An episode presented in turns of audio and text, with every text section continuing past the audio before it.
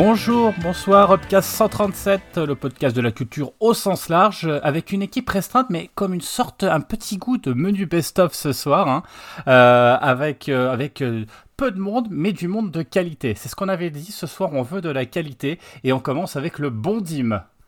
Salut Dim Salut, salut, salut tout le monde et ensuite, euh, bah, Julien, hein, on finit avec euh, peut-être euh, peut-être peut-être le, le, meilleur ou pas, je sais pas, Julien. je sais pas, mais comme les autres sont absents, ouais, on peut dire qu'on est un peu la, la, crème de la crème de, de Upcast. Hein. On est en trio, donc c'est pas mal. Le trio, c'est un peu la meilleure formation, tu vois, basse guitare batterie. Ah, c'est l'efficacité, c'est brut, c'est voilà, il y a une sorte de ressenti physique. C'est c'est ouais ouais, c'est non non, ça, ça, va être top ce soir. Alors au programme justement. Qu'est-ce que tu dis, Dim? Les muses ah merde, bah, ça y est. Comment il a cassé le, le... le bâtard. Euh, donc au programme, ben, pareil, hein, ça va être efficace. Il n'y a pas beaucoup de, thèmes, mais par contre, ça va être des thèmes qui, qui rentrent dedans. Quoi. Alors avec, euh, avec du conseil, on aura euh, des films, hein, Armageddon Time, Wakanda. Hein, vous vous doutez qui, qui a proposé ce film. Qu'est-ce qu'il va y avoir d'autre? Un petit peu de jeux vidéo avec Bayonetta 3. On va revenir pas mal dessus parce que je crois que Julien, tu as aussi joué pas mal dessus, donc on aura pas mal de trucs. L'idée, encore une fois, ça sera essayer de, de convaincre Dim de l'acheter parce que je crois qu'il n'est pas hyper convaincu. Comme souvent, il va nous dire à la fin, ouais, c'est pas mal, mais je préfère m'acheter un jeu sur, euh, sur PS3, peut-être. Euh, il y aura aussi euh, des conseils, il y aura des conseils avec des retours sur Tarantino, un petit remise à jour sur, sur le film Street of Rage, puisqu'il y a quelques news qui sont tombées. bien évidemment, la chronique musicale du mois d'octobre, hein, si je ne m'abuse. Et on va commencer avec, eh ben avec l'œuvre commune, un film un film qui, qui, rentre dedans, je crois. Euh, euh, en tout cas, c'est l'œuvre que nous avons choisie, qui n'est pas un film qui est sorti au cinéma, mais un film Netflix. C'est, eh, je vais vous dire, à force de dire toujours trop de balles 2, je, je, sais plus le nom du film. Balle perdue 2. balle, perdue 2. Euh, bah, c'est tout de suite. Moi, ça fait 6 mois. Marco, il s'est enfui. Passe à autre chose, Lino.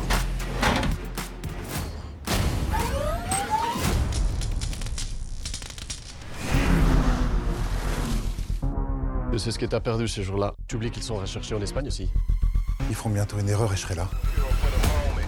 Dis-moi où est-ce qu'il est Personne sait où il est. Mais tu veux quoi? Mais je veux kipper Ça faisait pas partie du deal. Quel deal? Tu crois qu'avec Areski on bossait tout seul? Est-ce que tu crois qu'on rendait de compte à personne?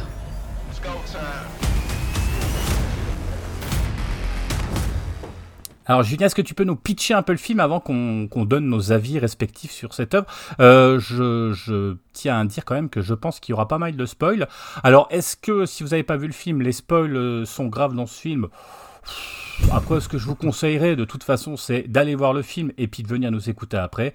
Et bien évidemment sur le Discord de partager avec nous si vous avez, euh, si vous êtes d'accord ou au contraire, si vous avez des avis un petit peu différents. Sachant que pour l'instant sur le Discord, je trouve que les gens sont quand même assez hypés par ce film. On en reviendra après. Déjà, Julien, est-ce que tu pourrais nous, nous pitcher un peu tout ça? Euh, bah oui, bah, Balle perdue, c'est la suite de Balle perdue euh, premier du nom, hein, qui s'appelait pas Balle perdue 1, mais c'était Balle perdue, donc c'est euh, le deuxième film de Guillaume Pierret. au scénario, on retrouve Alban Lenoir. alors je dis que c'est la suite parce que c'est vraiment la suite directe en fait, c'est-à-dire que même le film nous fait même un petit résumé dès le début, ça m'a assez fait rire d'ailleurs quand il est sur son lit d'hôpital et qu'on on raconte un peu tout ce qui s'est passé dans le premier. Alors moi j'avais vu le premier la veille, donc je me suis dit ça servait pas à grand chose. Donc on va retrouver en fait Lino qui est sur son lit d'hôpital et qui va en fait, tout, tout le film va être un peu la, vengeance de Lino, euh, puisque euh, ils ont tué, euh, ils ont tué Charas. Alors c'est pas Michel Charas, hein, c'est un autre Charas. Hein, c'était celui qui était joué par Ramsey. Et aussi, il va essayer de se venger de la mort de son frère, hein, Quentin, je crois son frère s'appelle, qui s'est fait tuer dans le premier. Et donc il va faire équipe avec Julia. qu'on voyait déjà dans le premier, mais qui a pour le coup un rôle beaucoup plus important. Euh, voilà, après c'est un film, on va dire c'est un film d'action, de voiture, de poursuite, et, euh, bon, il y a, et de, aussi il y a des acteurs dedans, je crois, mais ça on en parlera peut-être. c'est pas, il y a surtout, il y a surtout des voitures, j'ai envie de dire. Bien, bah ça part alléchant tout ça. Euh, alors, qui est-ce qui veut commencer peut-être? J'ai envie de donner la parole quand même à Dim, parce que je suis curieux de savoir ce qu'il en a pensé de, ce film d'action. Euh, parce que hein, on est bien d'accord, c'est un film d'action à la française. Dim, alors, de déjà, euh, peut-être. Déjà, si tu avais aimé et vu le premier déjà.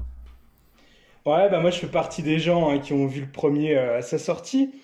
Et bah, pour moi, c'était plutôt une bonne surprise. Euh, bah, j'ai des bons souvenirs du film. Surtout que si je me trompe pas, hein, il était sorti au moment où les, les cinémas étaient fermés. Donc euh, bah, c'était agréable, je trouve, de voir un bon petit actionneur euh, sans prétention, mais quand même avec du grand spectacle et français en plus. Donc euh, moi, je faisais partie quand même des, des défenseurs du premier. Et bah, par contre, hein, comme tu disais, Julien, hein, le 2, hein, c'est vraiment la suite directe du premier. Et donc je vous conseille quand même vivement de regarder le premier avant d'attaquer cette suite directe. Euh, moi, j'avais plus trop de souvenirs. Alors, je suis peut-être un peu débile, mais même les flashbacks, euh, j'étais un peu perdu avant de lancer le film. Enfin, j'avais lancé le film et j'ai arrêté pour mettre une vidéo YouTube pour regarder un résumé parce que franchement, j'étais un peu. euh, du coup, j'avais quand même plus trop de souvenirs du premier. Je te rassure, moi c'est exactement pareil. hein. Aucun souvenir, je savais plus du tout qui c'était, le barbu, le machin, le truc. hein. Ouais, c'est un peu ça. J'avais vraiment les grandes lignes, mais vraiment. euh, voilà quoi. Et donc, euh, bah, j'ai plutôt bien aimé, moi, ce deuxième volet par rapport à mes souvenirs du premier. Et celui-ci, je trouve, il est peut-être plus axé action, que ce soit niveau course-poursuite ou encore baston. Et d'ailleurs, ça m'a même un peu choqué à un niveau de la baston, parce que euh, dans, le, dans le premier, j'avais pas ce souvenir-là, que ça avait un côté autant euh, John Wick, on va dire, parce qu'en gros, bah, Lino. euh, c'est limite un super-héros. Hein. Il arrive par exemple à défoncer un commissariat à lui tout seul. J'étais un peu étonné de voir ça. Quoi. Euh, je trouvais que c'était pas trop dans l'esprit du 1. Euh, il me semble, ouais, justement, que le premier était plus réaliste là-dessus. Mais en tout cas, bon, je vais pas bouder mon plaisir parce que je trouve que les bastons étaient bien chorégraphiés et réalisés. Donc, euh, pourquoi pas. Et pareil, bah, j'aime beaucoup aussi hein, l'acteur principal, Alban Lenoir. Et je sais plus dans quel film j'ai découvert, mais bon, je le connaissais déjà d'avant Balle perdue. Et je trouve que bah, est pas du tout ridicule en action star, hein, c'est plutôt crédible. Et euh, c'est vraiment un bon acteur. Hein, il est, euh, je trouve, déjà bien établi dans le cinéma français. Et ça m'étonnerait pas qu'on le voit plus tard au niveau international.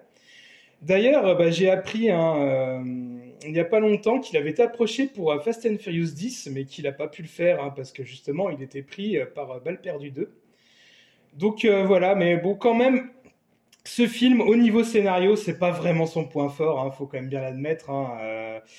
Mais bon, on peut dire que l'histoire était déjà établie dans le 1, donc celui-là, on se lâche vraiment. Là, on est vraiment dans l'action, euh, l'action qui constitue vraiment pratiquement euh, une énorme course poursuite hein, du début à la fin.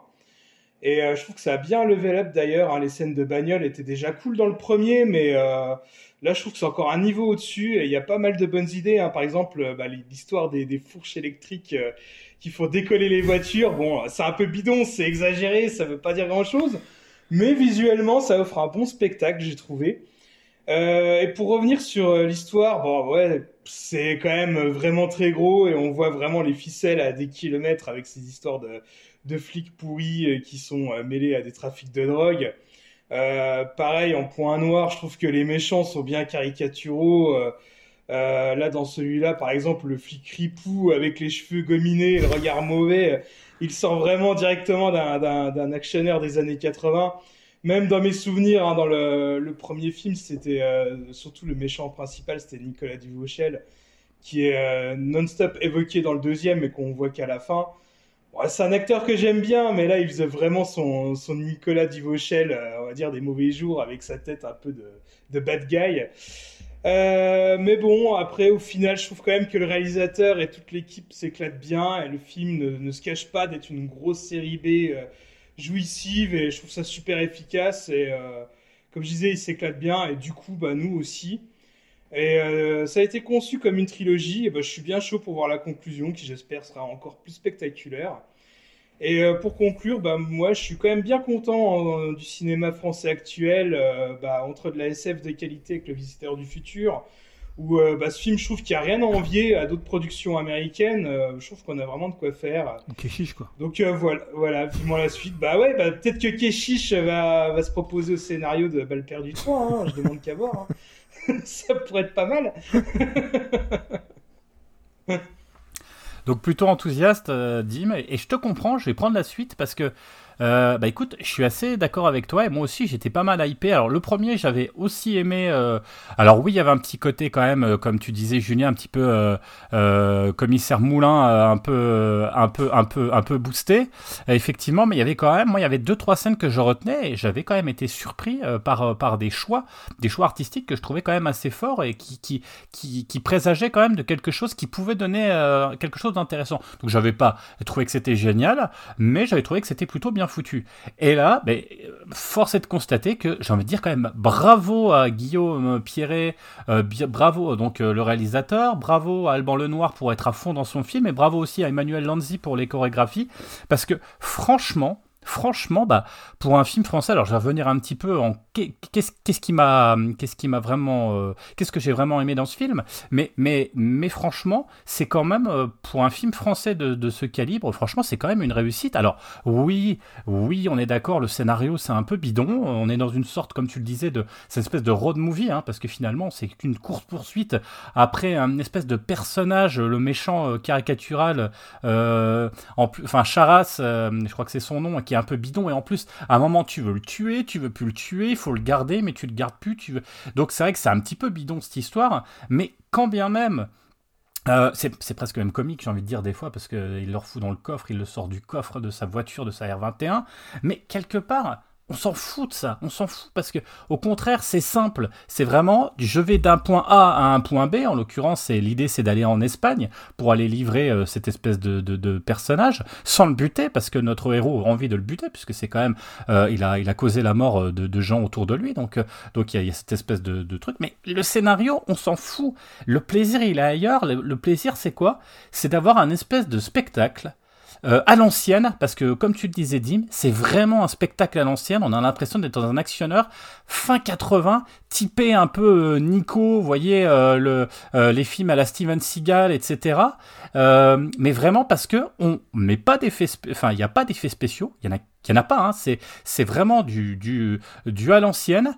Euh, et alors, ça va être un peu fort comme je vais le dire, mais finalement, à part euh, en ce moment, je trouve du Tom Cruise qui fait ça aux États-Unis, on- a tendance quand même à se retrouver toujours avec des films maintenant avec beaucoup, beaucoup, beaucoup d'effets spéciaux et moins de, de, trucs un peu à la MacGyver, c'est-à-dire de, euh, de, de- de- des bidouilles pour essayer de faire quelque chose de bien. Et c'est ça qui m'a plu. Alors, les deux gros points forts pour moi déjà, ce qui fonctionne, c'est ce que tu disais, Dim, c'est le rythme. Il y a un rythme qui est hyper efficace, ça enchaîne les scènes d'action musclées euh, dans différents endroits. Alors, c'est pas les endroits tant qui sont originaux, parce qu'on se retrouve toujours comme dans n'importe quel film actionneur comme ça, avec de la police, avec des méchants, un espèce de, enfin, une ville, l'autoroute, etc. Sauf que ce qui est marrant, c'est que là, c'est dans quelque chose qui nous nous parle parce que ça va être dans une ville française, ça va être sur des autoroutes français avec des vieilles Renault toutes pourries qui roulent. Enfin, je veux dire, c'est drôle. Normalement, on a quand même l'habitude de voir ça dans des décors plutôt à l'américaine, sur des grandes routes, euh, etc. Là, de se retrouver en France, c'est quand même vachement marrant parce que il faut dire ce qui est, c'est putain de bien fait. Les courses poursuites en ville, je crois que c'est à Marseille, les courses, elles sont impressionnantes. J'étais là, je me, des fois, je me disais, la vache, quand même, ils ont assuré sur le truc. Alors qu'on aime ou qu'on n'aime pas, qu'on trouve ça kitschos ou, ou un nanar, ça, le, le gars, les gars, ils ont assuré leur truc. Et rien que pour ça, ça fait plaisir. Donc, cette volonté d'être à l'ancienne, euh, de vraiment se dire allez vas-y on y va au bout du délire. Ça je trouve que c'est un énorme bon point parce qu'ils ont réussi à faire ça et vraiment on, on- a ce côté euh, brut de décoffrage.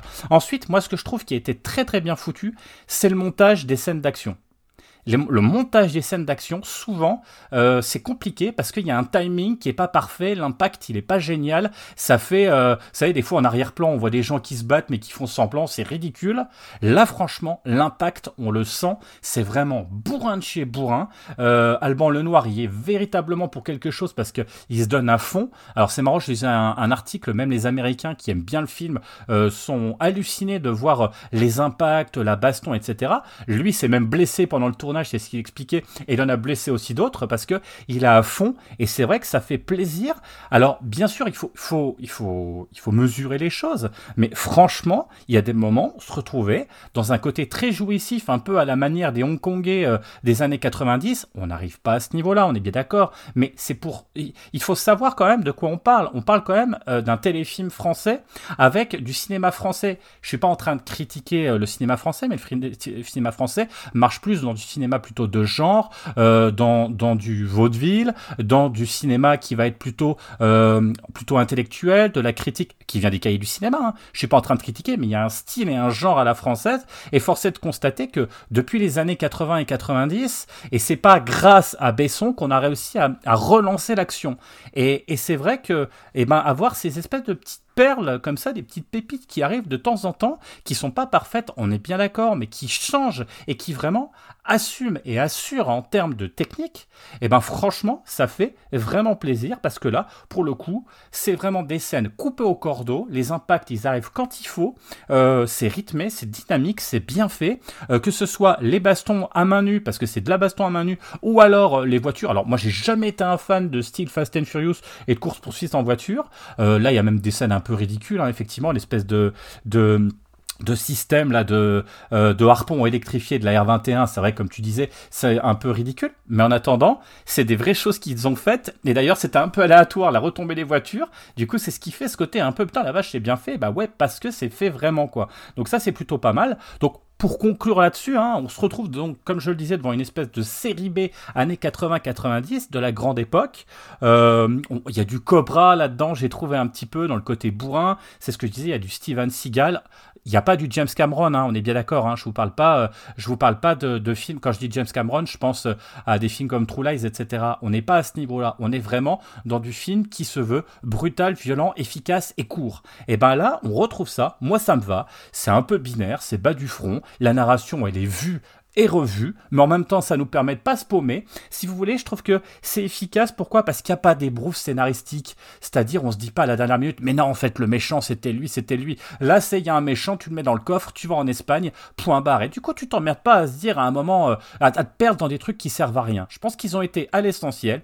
C'est voilà, et je trouve que c'est c'est c'est c'est quelque chose de, de pour le spectateur. Je trouve qu'il y a un côté euh, enthousiaste, euphorisant, et moi ça va vachement plus. Et c'est vrai que à, l'époque, effectivement, dans cette époque où on est tous tout dans, dans le l'effet spécial à outrance, dans le dans le matu vu gratuit quelque part que même les Français des fois essayent à faire dans leur grand dans leur grand film, le Astérix qui va arriver, etc. Ou alors surtout pour moi hein, les Europa et tout ce qui est honteux dans espèces de de, de ce qu'on appelle des films d'action mais qui sont en fait des espèces de comédies déguisées et complètement foireuses. Et ben là enfin ça sert un peu ça sort un peu du lot et j'espère que ça va donner aussi envie à des autres réalisateurs de eh ben de se lancer parce que finalement on sait le faire, on a su le faire à une époque dans les années 80 avec des Belmondo, etc. On aime ou on n'aime pas, mais il y avait quand même ce genre-là. Et ben là, peut-être qu'on va pouvoir retrouver euh, cette énergie et ce, dynamisme et cette. Euh, enfin, on, a, quand même des, sacrés cascadeurs en France, hein, faut pas l'oublier. Hein. Et là, d'ailleurs, je crois que c'est le fils euh, Julien qui est, qui est présent. Faut pas l'oublier. On a, ce savoir-faire et, et, là, on y arrive, on y est. il manque peut-être juste un budget, un scénario peut-être un petit peu plus développé, mais autrement, il y a ce qu'il faut. Voilà, en gros, mon avis. Julien, je pense, je sais pas si tu es d'accord. J'ai pas le sentiment. Je crois que. Écoute, là, j'ai l'impression que tu m'as parlé de Bullet, quoi. Tu vois. j'étais. Alors, honnêtement, celui qui a pas vu le film, là, j'étais plus du tout dans le même film. Hein. Quand on parlait, j'avais l'impression que c'était, c'était génial. Euh, alors, moi, j'ai à la base, à la base, je me l'étais noté sur ma liste euh, à l'époque. Je crois que c'était, euh, il était sorti l'été, et euh, voilà, j'étais tout seul. Je me dis tiens, je vais mater ça. Et finalement, j'avais choisi de mater Tyler Reck, qui était également une sombre merde. Hein. Je me souviens de Tyler Reck. Je sais que Tyler Reck a plutôt, les gens disent regardez, il y a un plan séquence extraordinaire dans Tyler Reck, alors que bon, c'est quand même plutôt mauvais. Et donc en fait, j'ai vu le premier avant-hier et le deuxième hier. donc c'était un peu, j'ai fait balle perdue 1 la, veille et balle perdue 2, donc c'était un peu de temps, temps de perdu quand même, hein, plus que plus que balle perdue. Alors après, c'est l'avantage, c'est que ça dure qu'une heure et demie, donc euh, ça passe quand même assez vite. Euh, et je dois dire que le deuxième est quand même meilleur que le premier. Le premier, il est quand même assez problématique parce que déjà, il y, a, il y, a, à peu près 25-30 minutes d'action pour une heure de, d'acting quand même. Parce que là, vous, vous en parlez en disant Ah, c'est bien, on n'a pas ça en France. Mais putain, l'acting, il est, il est catastrophique, quoi. Et alors, en plus, dans celui-là, le problème de l'acting, ils ont essayé de faire repo- reposer ça sur donc, euh, Julia, qui jouée par euh, Stéphie Selma, je crois qu'on avait vu dans euh, 10%. Elle est quand même hyper mauvaise. Euh, alors, dans le premier, c'était celui qui était plutôt problématique. C'était, alors moi, j'ai bien aussi hein, Nic- Nicolas Duvauchel, je le trouve plutôt bon généralement. Là, il est un peu en roue libre. Et bon, euh, Ramsey, il a jamais été très bon, donc ça, c'était un peu le problème. C'était un peu eux qui plombaient le film. Même si, quand même, un personnage qui s'appelle Charas, ça, ça me fait quand même déjà marrer.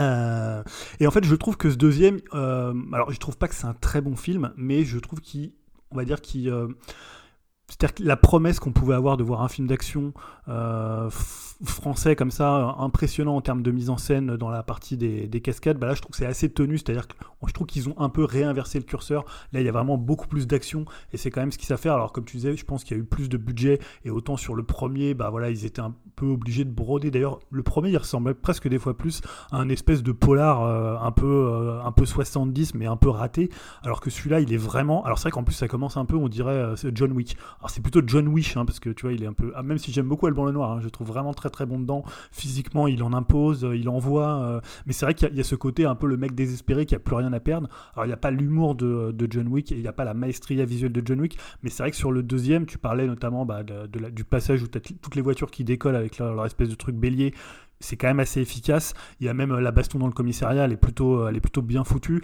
En plus, tu, sens que souvent, ils essayent de faire des trucs où c'est pas parfait dans les chorégraphies. Tu sais, c'est toujours, des fois, ils vont prendre des petits coups, ils vont se mettre des petits coups un peu par terre. Il n'y a, pas a pas non plus une recherche de, tu vois, un peu comme John Wick où tu as une espèce comme ça de, chorégraphie. Là, ils cherchent plutôt un peu l'espèce d'impact brut euh, que peut avoir une baston comme ça au corps à corps. Donc souvent, il prend beaucoup de coups dans la gueule. Donc ça, c'est plutôt pas mal. En plus, je trouve que sur le deuxième, ils ont un peu on va dire un peu réduit le scénario. C'est-à-dire que dans le premier, il y avait un peu plus de personnages, il y avait cette idée euh, de la balle qui se fiche dans la voiture, euh, pourquoi elle était là, il y avait un peu plus de... Tu vois, tu avais, avais des, finalement des sortes de, taupes qui se révélaient. Là, à part le personnage du... euh, je sais plus comment il s'appelle, celui qui est en, Espagne, là, qui est- d'ailleurs l'acteur est plutôt pas mauvais, euh, puisque après ils doivent le, le ramener là-bas. Je trouve qu'ils ont recentré le scénario.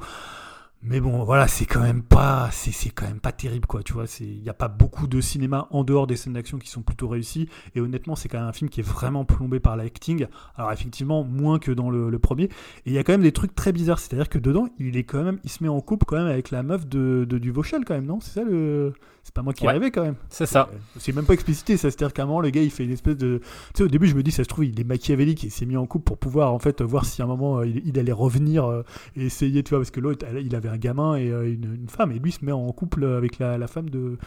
Bon, bon, c'était un peu bizarre. Ouais, je trouve que ça, ça aurait peut-être mérité d'être un petit peu plus. euh, J'étais étonné aussi, hein. ça m'a fait. J'ai- Je me suis dit, j'ai peut-être pas tout compris, j'ai peut-être mal vu le, le mauvais résumé parce que j'avais trouvé ça vraiment très bizarre aussi dans l'histoire, mais bon. Mais D'ailleurs, la, la scène, la scène où il vient sauver euh, cette femme, là, justement, dans la maison, Ouais. elle, elle déboîte aussi, hein, dans, dans le genre euh, bourrin. vrai, oui. euh, putain, il assure, quoi. Ouais, c'est à celle-là Bien que je pensais quand je disais sur les, les combats. Alors, c'est vrai qu'il y a la scène aussi du commissariat. Et, euh, ah, mais je la mélange d'ailleurs, il y en a une aussi dans le premier, je crois.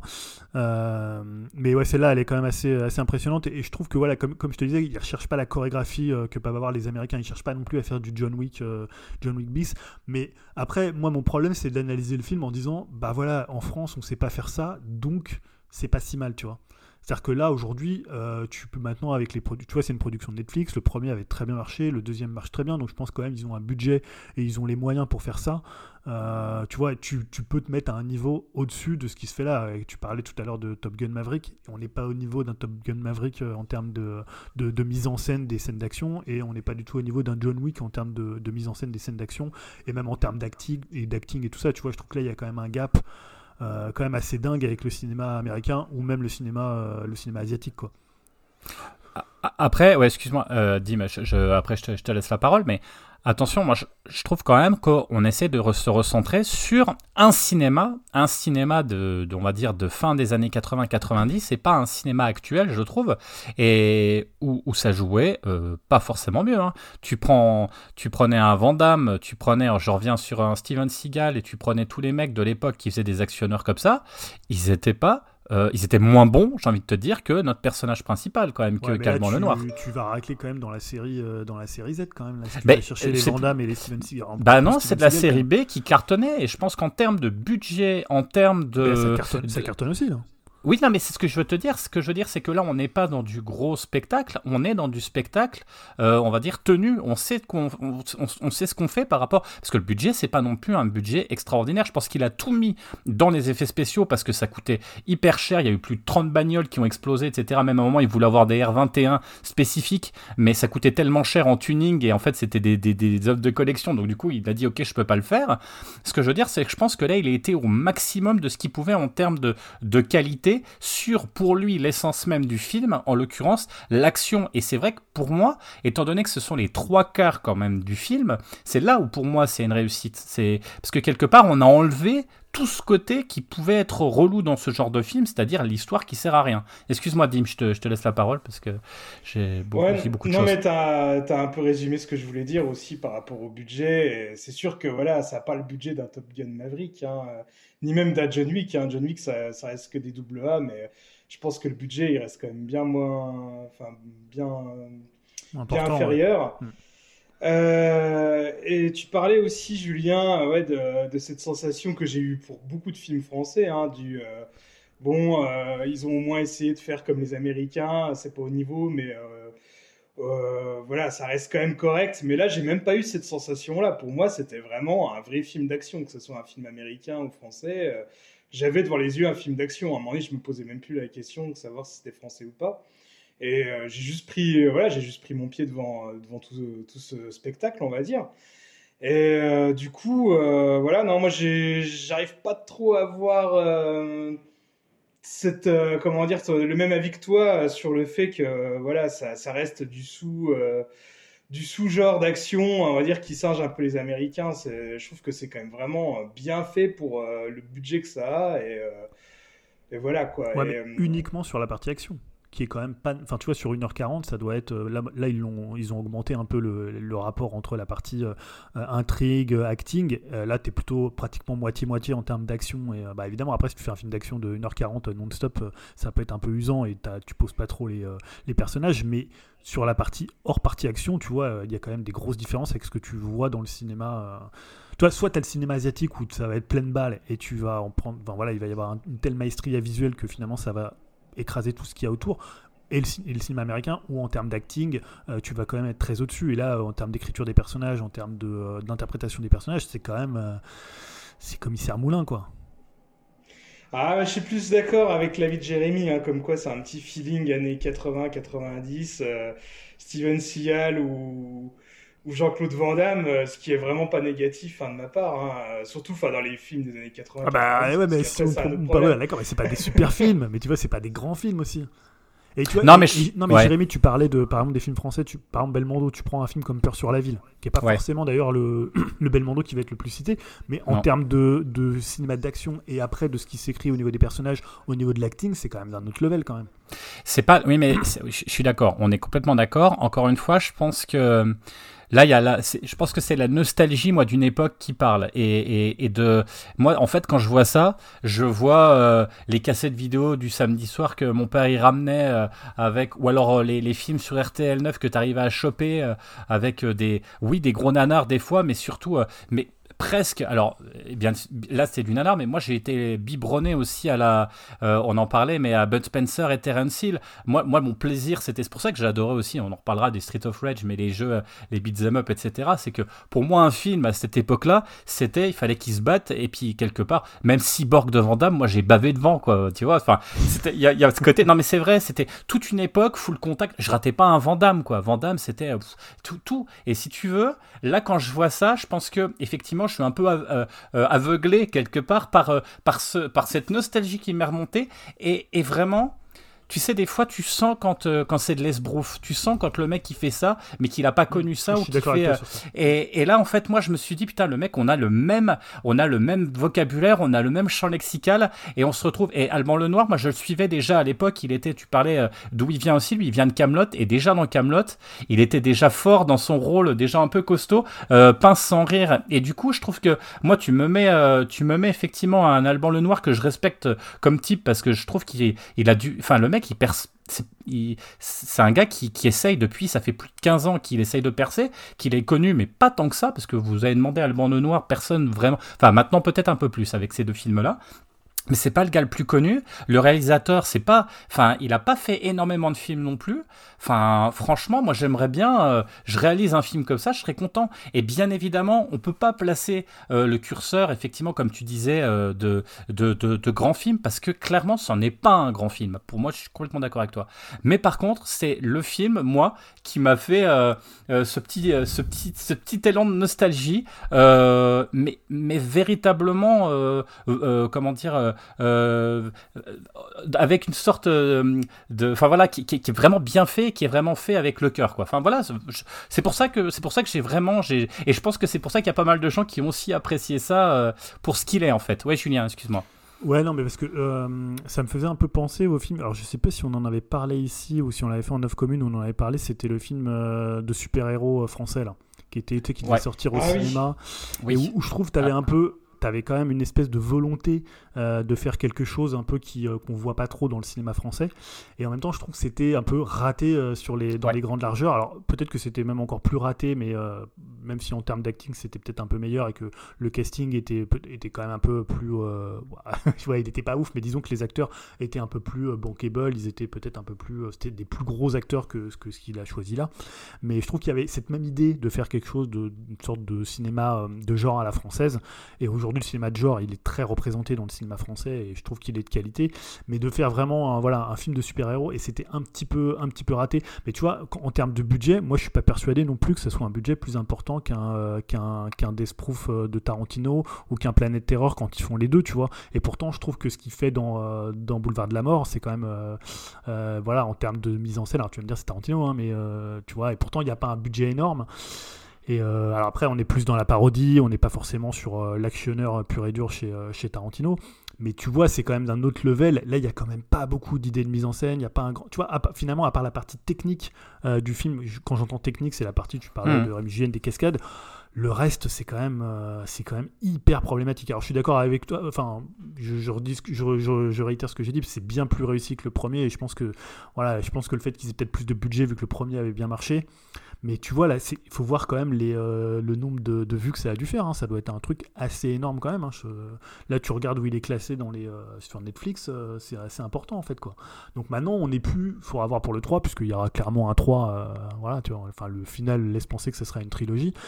bah voilà, tu peux plus dire maintenant c'est un petit film qui vient un peu de nulle part et qu'ils ils n'ont pas de moyens et que. tu vois. Ah ben, mais, mais, mais ça se voit clairement d'ailleurs, ça se voit clairement, hein. ça se voit clairement qu'il y a du moyen. Mmh. Euh, après voilà, mais tu vois, c'est moi je, fais la comparaison avec un film qui est beaucoup plus réussi euh, et pourtant on, l'a presque plus critiqué et j'ai été plus critique, mais en termes pareil de, qualité d'image et où on se dit en ce moment le cinéma français euh, fait des choses quand même assez exceptionnelles. C'est tu, vous voyez de quoi je veux parler, c'est Athéna qui dans sa parce que là aussi il y a la première scène, cette espèce de plan séquence où on sortait de la de, du commissariat qui rappelle un petit peu, hein, bon qui était qui avait, je pense, plus de moyens, et là, plus d'emphase et beaucoup plus de moyens. Et puis, attention, c'est pas le même réalisateur, on est bien d'accord. Mais, mais, mais voilà, on est en ce moment, je trouve, dans un, dans un cinéma français qui, qui se réveille, euh, qui a envie. Euh, et, qui et tu te dis alors merci aussi Netflix hein, merci euh, parce que peut-être que euh, peut-être que est-ce que CNC aurait permis de faire ça avant? C'est compliqué hein, quand on voit la horde de Dahan qui, qui pouvait même pas qui a, qui, a, galéré pour finir le film qui a failli ne pas le finir parce qu'il n'y avait pas les moyens. Combien il y a de gens qui arrivent avec des scénarios chez Canal ou ailleurs où on leur dit ouais mais non mais c'est pas trop du cinéma comme ça qu'on va en France alors qu'à côté vous voyez en Espagne. Ça je le dis souvent vous allez en Angleterre vous allez en Espagne là on, ose, on offre, on propose, euh, et nous on le fait pas. Bah là je me dis ok c'est cool parce que Netflix laisse faire les choses et, et oui oui on peut pas on peut pas t'as raison Julien quand tu dis on peut pas comparer on dit ouais bah finalement c'est bien parce qu'on en a pas et que finalement pour un film français c'est bien. Moi je le mets je suis comme Dim je le mets au-dessus de oui parce que c'est un film français. C'est vraiment je me j'ai pris du plaisir pas le 1. Le 1, j'ai trouvé qu'il y avait des scènes qui étaient sympas, mais autrement, j'ai trouvé effectivement qu'il y avait un côté très, euh, très euh, série télé euh, Navarro, j'écoute, effectivement. Mais là, non, pour moi, c'est passé 1h38 à m'éclater, quoi. Voilà. Est-ce que, est-ce que, est-ce que, est-ce que, est-ce qu'il y a d'autres, est-ce que vous avez Non, d'autres remarques? Est-ce qu'il y a d'autres choses ou est-ce que vous voulez qu'on qu'on passe euh, J'étais en minorité, j'ai pris une balle perdue, donc je m'incline. Non, non, non, mais après, après, euh, forcément, hein, je comprends aussi que, euh, voilà, c'est pas, euh, c'est, Mais- ça- c'est- Je crois que sur le Ouais, Discord, pareil. le film est plutôt euh, apprécié. Ouais. Je crois que c'était Il est bien Sam apprécié, Izzo ouais, et euh, euh, Tulkas qui en mm. Voilà, bah écoutez, n'hésitez pas à commenter encore une fois ou à compléter ce qu'on a dit. euh, voilà, on n'a pas trop spoilé d'ailleurs, hein, euh, même si là c'est la, la fin des spoils. Après, encore une fois, c'est un film d'action où il n'y a pas forcément de, de spoiler. Alors oui, on sait qu'il y aura une suite. Oui, il y a des événements qui vont se passer. Après, euh, voilà, euh, allez le, enfin, regardez-le sur Netflix. ayez votre avis, vous voyez, donc qui peut, qui, qui peut être bah, le même que le nôtre. En tout cas, vous voyez, on n'est pas tout à fait d'accord, mais on on peut s'attacher quand même à dire qu'il y a quand même un effort qui est fait quand même sur, euh, sur, euh, sur ce film et c'est plutôt intéressant à regarder. On va peut-être passer du coup euh, aux news si ça vous va. Et on va commencer. Alors tu parlais de Tarantino tout à l'heure, Julien. Peut-être que ça serait intéressant de rebondir là-dessus. Alors qu'est-ce que tu voulais nous, nous dire? Que- Quelle nouveauté tu avais sur Tarantino? Ouais, c'est pas mal de petites infos qui ont été glanées euh, de ci, de là sur euh, bah, l'état d'esprit de Quentin Tarantino en ce moment et surtout, bah, ce qui est plus intéressant, sur ses futurs projets. Puisqu'en fait, les, dernières semaines, euh, il a fait la promo de son livre Cinema Speculation. Et donc, bah, on l'a beaucoup vu ou entendu dans des émissions ou des podcasts. Donc, euh, au niveau des projets, ce qui est quand même ce que je disais, bah, le plus intéressant pour nous, euh, bah, alors, on va pas parler de son prochain long métrage. Est-ce que ça sera bah, son dixième film qui sera le dernier film comme il l'annonce euh, assez souvent et euh, voilà quand il dit qu'il fera plus de films après. Mais apparemment, donc là c'est même, alors c'est plus ou moins officiel puisque c'est lui qui l'a annoncé. Il a un projet de série en 8 épisodes qui sera tourné en 2023. Euh, donc il a fait l'annonce lors de, je parlais de la promo de son livre, hein, et, c'est lui qui l'a annoncé comme ça, euh, vraiment voilà, euh, un peu comme ça à la, à la volée sans, sans qu'il y ait un studio qui se, ou une chaîne de télé qui se, qui se, qui monte au créneau pour dire bah voilà on a le projet de Tarantino. Donc on sait juste que ça sera tourné en 2023. Euh, on sait pas du tout de quoi ça va parler. Alors Tarantino et les séries c'est un peu, un peu une sorte de fantasme. hein. On sait qu'il a déjà réalisé deux épisodes notamment de Urgence et je crois que c'était Les Experts. Euh, le, saison, le saison final de la saison 5 Euh, mais voilà on a toujours dit ah ça serait bien qu'il fasse des séries voilà il a peut-être un style à faire des séries. C'est toujours un peu le fantasme des réalisateurs euh, voilà des réalisateurs on aimerait toujours qu'il fasse des séries que ça apporte quelque chose euh, voilà, donc là, on ne sait pas trop le, type de projet, mais euh, c'est quand même, euh, voilà, je trouve que c'est une news qui a été un peu balancée comme ça, un peu sans autre truc, mais c'est quand même une grosse annonce, je trouve, de voir Tarantino qui va arriver sur, sur un channel et sur, voilà, pour une série, donc une mini-série en 8 épisodes pour 2023. Et autre sujet qui agite, bah, évidemment, la planète cinéma et Hollywood, c'est la marvelisation du cinéma, et donc, bah, évidemment, fallait la réponse de, Tarantino. Et c'est chose faite, hein, puisque lors du podcast Two Beers and, and One Cave, où euh, Quentin Tarantino a donné son avis sur les films Marvel il a déclaré donc je ne les déteste pas, c'est vrai, mais je ne les aime pas. Ce sont les seules choses qui semblent être réalisées en ce moment et qui semblent générer un quelconque engouement de la part des fans. Il n'y a vraiment pas de place pour autre chose, c'est mon problème. Donc en soi, bon bah ça c'est pas une déclaration très, très originale, hein. on l'a vu, c'est un peu dit par tous les réalisateurs, euh, dits réalisateurs auteurs ou même réalisateurs un peu indépendants euh, à Hollywood. Euh, mais c'est plus intéressant, je trouve, ce qu'il dit sur la place des acteurs dans, le, dans les films Marvel et sur leur statut à Hollywood, puisque pour lui, en fait, les super-héros effacent euh, ou prennent la place des stars euh, et des acteurs qui les incarnent. Donc il déclare tous ces acteurs qui sont devenus célèbres en jouant des personnages ne sont pas des stars de cinéma. Captain America est la star ou Thor est la star. C'est les personnages de franchise qui deviennent les stars. Donc ça c'est assez intéressant parce que c'est pas forcément quelque chose qu'on entend. C'est pas forcément quelque chose d'ailleurs euh, avec laquelle je suis d'accord puisque on peut dire qu'aujourd'hui bah bah, y a, autant c'est assez vrai pour les réalisateurs, c'est un peu, c'est pas forcément le, réalisateur qui fait le film Marvel. Le film Marvel est souvent plus fort que le réalisateur. Tu vois, même quand c'est un Sam Raimi, finalement, ça passe un petit peu à l'as, euh, même, à part dans les milieux cinéphiles. Mais sur les acteurs, je trouve qu'il y a quand même maintenant des noms qui sont importants dans la franchise Marvel. Tu vois, un Chris Evans, euh, un, Chris Hemsworth, il y a quand même maintenant, euh, tu vois, des acteurs, il y a même des gros acteurs qui sont venus et qui sont fait une notoriété sur ça. Donc, euh, je trouve que ça va un peu dans les deux sens. Et je suis pas trop d'accord avec lui. Alors, peut-être que évidemment aujourd'hui Chris Evans il va pas vendre il va pas vendre un film sur son nom mais euh, voilà je trouve quand même la, la déclaration euh, assez euh, assez étonnante et je, termine euh, je peux peut-être réagir sur ça euh, Dim? Ouais, non, euh, je suis d'accord avec toi, sur le fait que, bon, euh, ces acteurs-là, euh, ils, enfin, se contentent pas non plus qu'à Marvel, quoi. Ils ont fait quand même pas mal d'autres rôles. Bah, surtout, euh, je pense à, Chris Hemsworth, que que on l'a connu par, par le biais des premiers Thor, où il était un peu insipide, hein, on va pas se mentir, hein, c'est pas c'était pas un super acteur, mais il s'est quand même un peu affranchi de ça et euh, il s'est un petit peu trouvé, on va dire, un domaine de, prédilection avec la, la, comédie. Parce que franchement, c'est quand même un gars qui est quand même hyper drôle. Par exemple, le, le Ghostbuster dans lequel il joue, moi j'ai pas trop aimé le film, mais lui il était excellent dedans. Euh, bah même il a ramené ça après avec Thor euh, dans les deux derniers où c'était plus axé comédie. Euh, Chris Evans, c'est vrai qu'à la base c'était pas forcément un acteur que j'appréciais avant qu'il arrive chez Marvel, mais euh, il a su montrer aussi qu'il pouvait être un super acteur, par exemple dans Snowpiercer où il était vraiment bon. Et bon, en même temps, il y a aussi Mark Ruffalo, hein, qui est voilà, il a rien à prouver quoi. Donc, mm. ouais, je suis pas forcément d'accord avec lui. Hein. Ouais, ou des Scarlett Johansson qui viennent dans la franchise Marvel, ou euh, comment Robert Downey Jr. aussi, hein, attention. Euh... Bah, Benedict Cumberbatch, enfin, il y en a plein. Hein. La moitié d'Hollywood est chez Marvel. Ouais, maintenant, donc, ouais. Ou comment euh, Nathalie Portman. Tu vois des acteurs voilà, qui pourraient ne pas y aller et qui vont.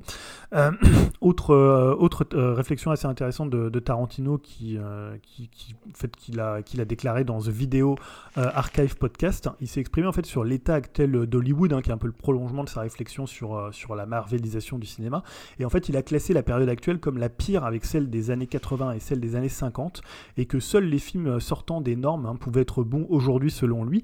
Alors évidemment, hein, Marvel a encore visé, puisqu'il a aussi déclaré bah, que jamais il tournerait pour Marvel, ne se voyant pas euh, comme un, exécutant, mais plutôt comme un, auteur, et que cette euh, position des studios vis-à-vis -vis de les réalisateurs euh, participe à la médiocrité des films hollywoodiens actuels. Hein. C'est ce dont on parlait tout à l'heure, c'est-à-dire qu'aujourd'hui, bah, les films de, Hollywood, c'est plus des exécutants, c'est plus des yes man, hein, on en parle assez souvent ici. Voilà, ça aussi c'est une réflexion. Alors en plus, on peut pas vraiment accuser Tarantino de faire de, une forme d'antimodernisme, hein, parce que quand il, classe les périodes, il classe la période actuelle avec celle pire. La pire pour lui, c'est celle des années 80, alors que c'est vraiment un grand fan du cinéma des années 80. Mais là, il parle vraiment du cinéma hollywoodien et pas forcément du cinéma en général. Euh, et euh, bah voilà, euh, je trouve que c'est assez intéressant toutes ces réflexions. Alors après, bon, je trouve que ça fait débat un peu comme tout les, toutes les déclarations un peu comme ça, surtout qui sont peut-être parfois un peu sorties du contexte de discussion d'un podcast et qu'on en fait des comme ça des petits trucs réduits pour agiter un peu les, les, réseaux sociaux ou faire des brèves. Mais voilà, je trouve que c'est une réflexion assez intéressante que il y a des trucs très très basiques hein, de ce qu'on entend un peu sur la marvelisation du cinéma, que ce soit chez Scorsese ou tout ça. Mais je trouve que la réflexion sur les stars euh, chez Marvel par exemple ou sur l'état actuel du cinéma hollywoodien, elles sont plutôt intéressantes. Euh, je finirai en disant que bah, si vous voulez, son dernier film, d'ailleurs il a fait une petite déclaration à propos de Once Upon a Time in Hollywood, en disant que pour lui c'était son meilleur film, hein, il le considérait comme son meilleur film. Et d'ailleurs il est dispo sur Netflix, hein, pour ceux qui ne l'auraient pas encore vu, alors vous pouvez aussi l'acheter en, Blu-ray ou, en, DVD, je ne sais pas, ou en 4K, mais euh, pour le coup il est arrivé sur, euh, sur Netflix, donc si vous ne l'avez pas vu, c'est l'occasion de, de, voir notamment bah, sa réflexion sur le Hollywood de cette époque-là. Ouais, plutôt, plutôt intéressant. Après, euh, c'est vrai que heureusement que tu as dit ça, parce que sinon au début, j'allais presque dire, oui, c'est une vision un peu de, de avec tout le respect que je dois à Tarantino, mais un peu de vieux con, c'était mieux avant. mais si tu dis qu'effectivement, effectivement, si tu dis que les années 80, et j'entends complètement après, euh, là, je pense que Marvel, avec les, les on, on, en reparlera un petit peu après, mais avec les échecs, semi-échecs, enfin, c'est pas des échecs, mais je crois qu'il y a une sorte de, ils ont un peu foiré là leur leur leur, leur, leur nouvelle génération de, de, de films de super-héros. C'est pas des mauvais films, c'est pas des bons films, ce sont des films, et c'est un petit peu ce qu'il dit Tarantino, c'est-à-dire que c'est des films qui sont vus, euh, on apprécie sur le coup, mais, mais, mais après, euh, ça marque pas, quoi. Et, là, il y a un côté où euh, on, prend, on, prend pas de risques. Et alors que Tarantino a toujours pris des, il prend des risques dans ses films, dans ses choix, dans ses, dans, dans ses sujets. Et là, même dans le, il y a eu des risques pris, hein, déjà dans des, dans des films de super-héros. Là, on, on édulcore et c'est plus sur les séries qu'on va essayer de, de prendre des risques plus que sur les films. Et finalement, c'est presque plus les, c'est presque plus les séries qui sont intéressantes que je, je prends l'univers de Star Wars ou je prends l'univers de, euh, des Marvel, c'est presque plus dans les séries et, euh, et, on se retrouve finalement avec des films qui sont en, demi-teinte et, plus une vitrine pour aller voir les séries. Donc, euh, donc oui, mais pour moi, enfin juste par rapport à ça, je pense qu'on arrive à une fin aussi de, cycle. Et, et, je ne sais pas si, si le super-héros va continuer très longtemps au regard de ce qui se passe et de, de, la lassitude générale, j'ai l'impression, du cinéma à la Marvel. Ouais, Dim. Pour revenir sur les Marvel, et, on va dire la phase 4 qui était quand même plus ou moins en dents de au niveau de la qualité. Euh, c'est vrai que j'ai l'impression, moi, moi, y compris, hein, même moi le premier, on y va peut-être plus par habitude que, par curiosité maintenant, parce que bon, euh, voilà, c'est tout un univers qui est établi. Et c'est vrai que cette phase-là, elle était quand même assez compliquée. On n'a pas eu forcément que du bon. Et même au niveau série, hein, au niveau série, ils ont démarré très fort avec WandaVision, par exemple. Mais les dernières séries qu'ils ont proposées, euh, c'était pas forcément toujours euh, exceptionnel. Hein. J'ai par exemple en tête euh, Moon Knight, c'est peut-être une des choses du MCU que j'ai le moins aimé.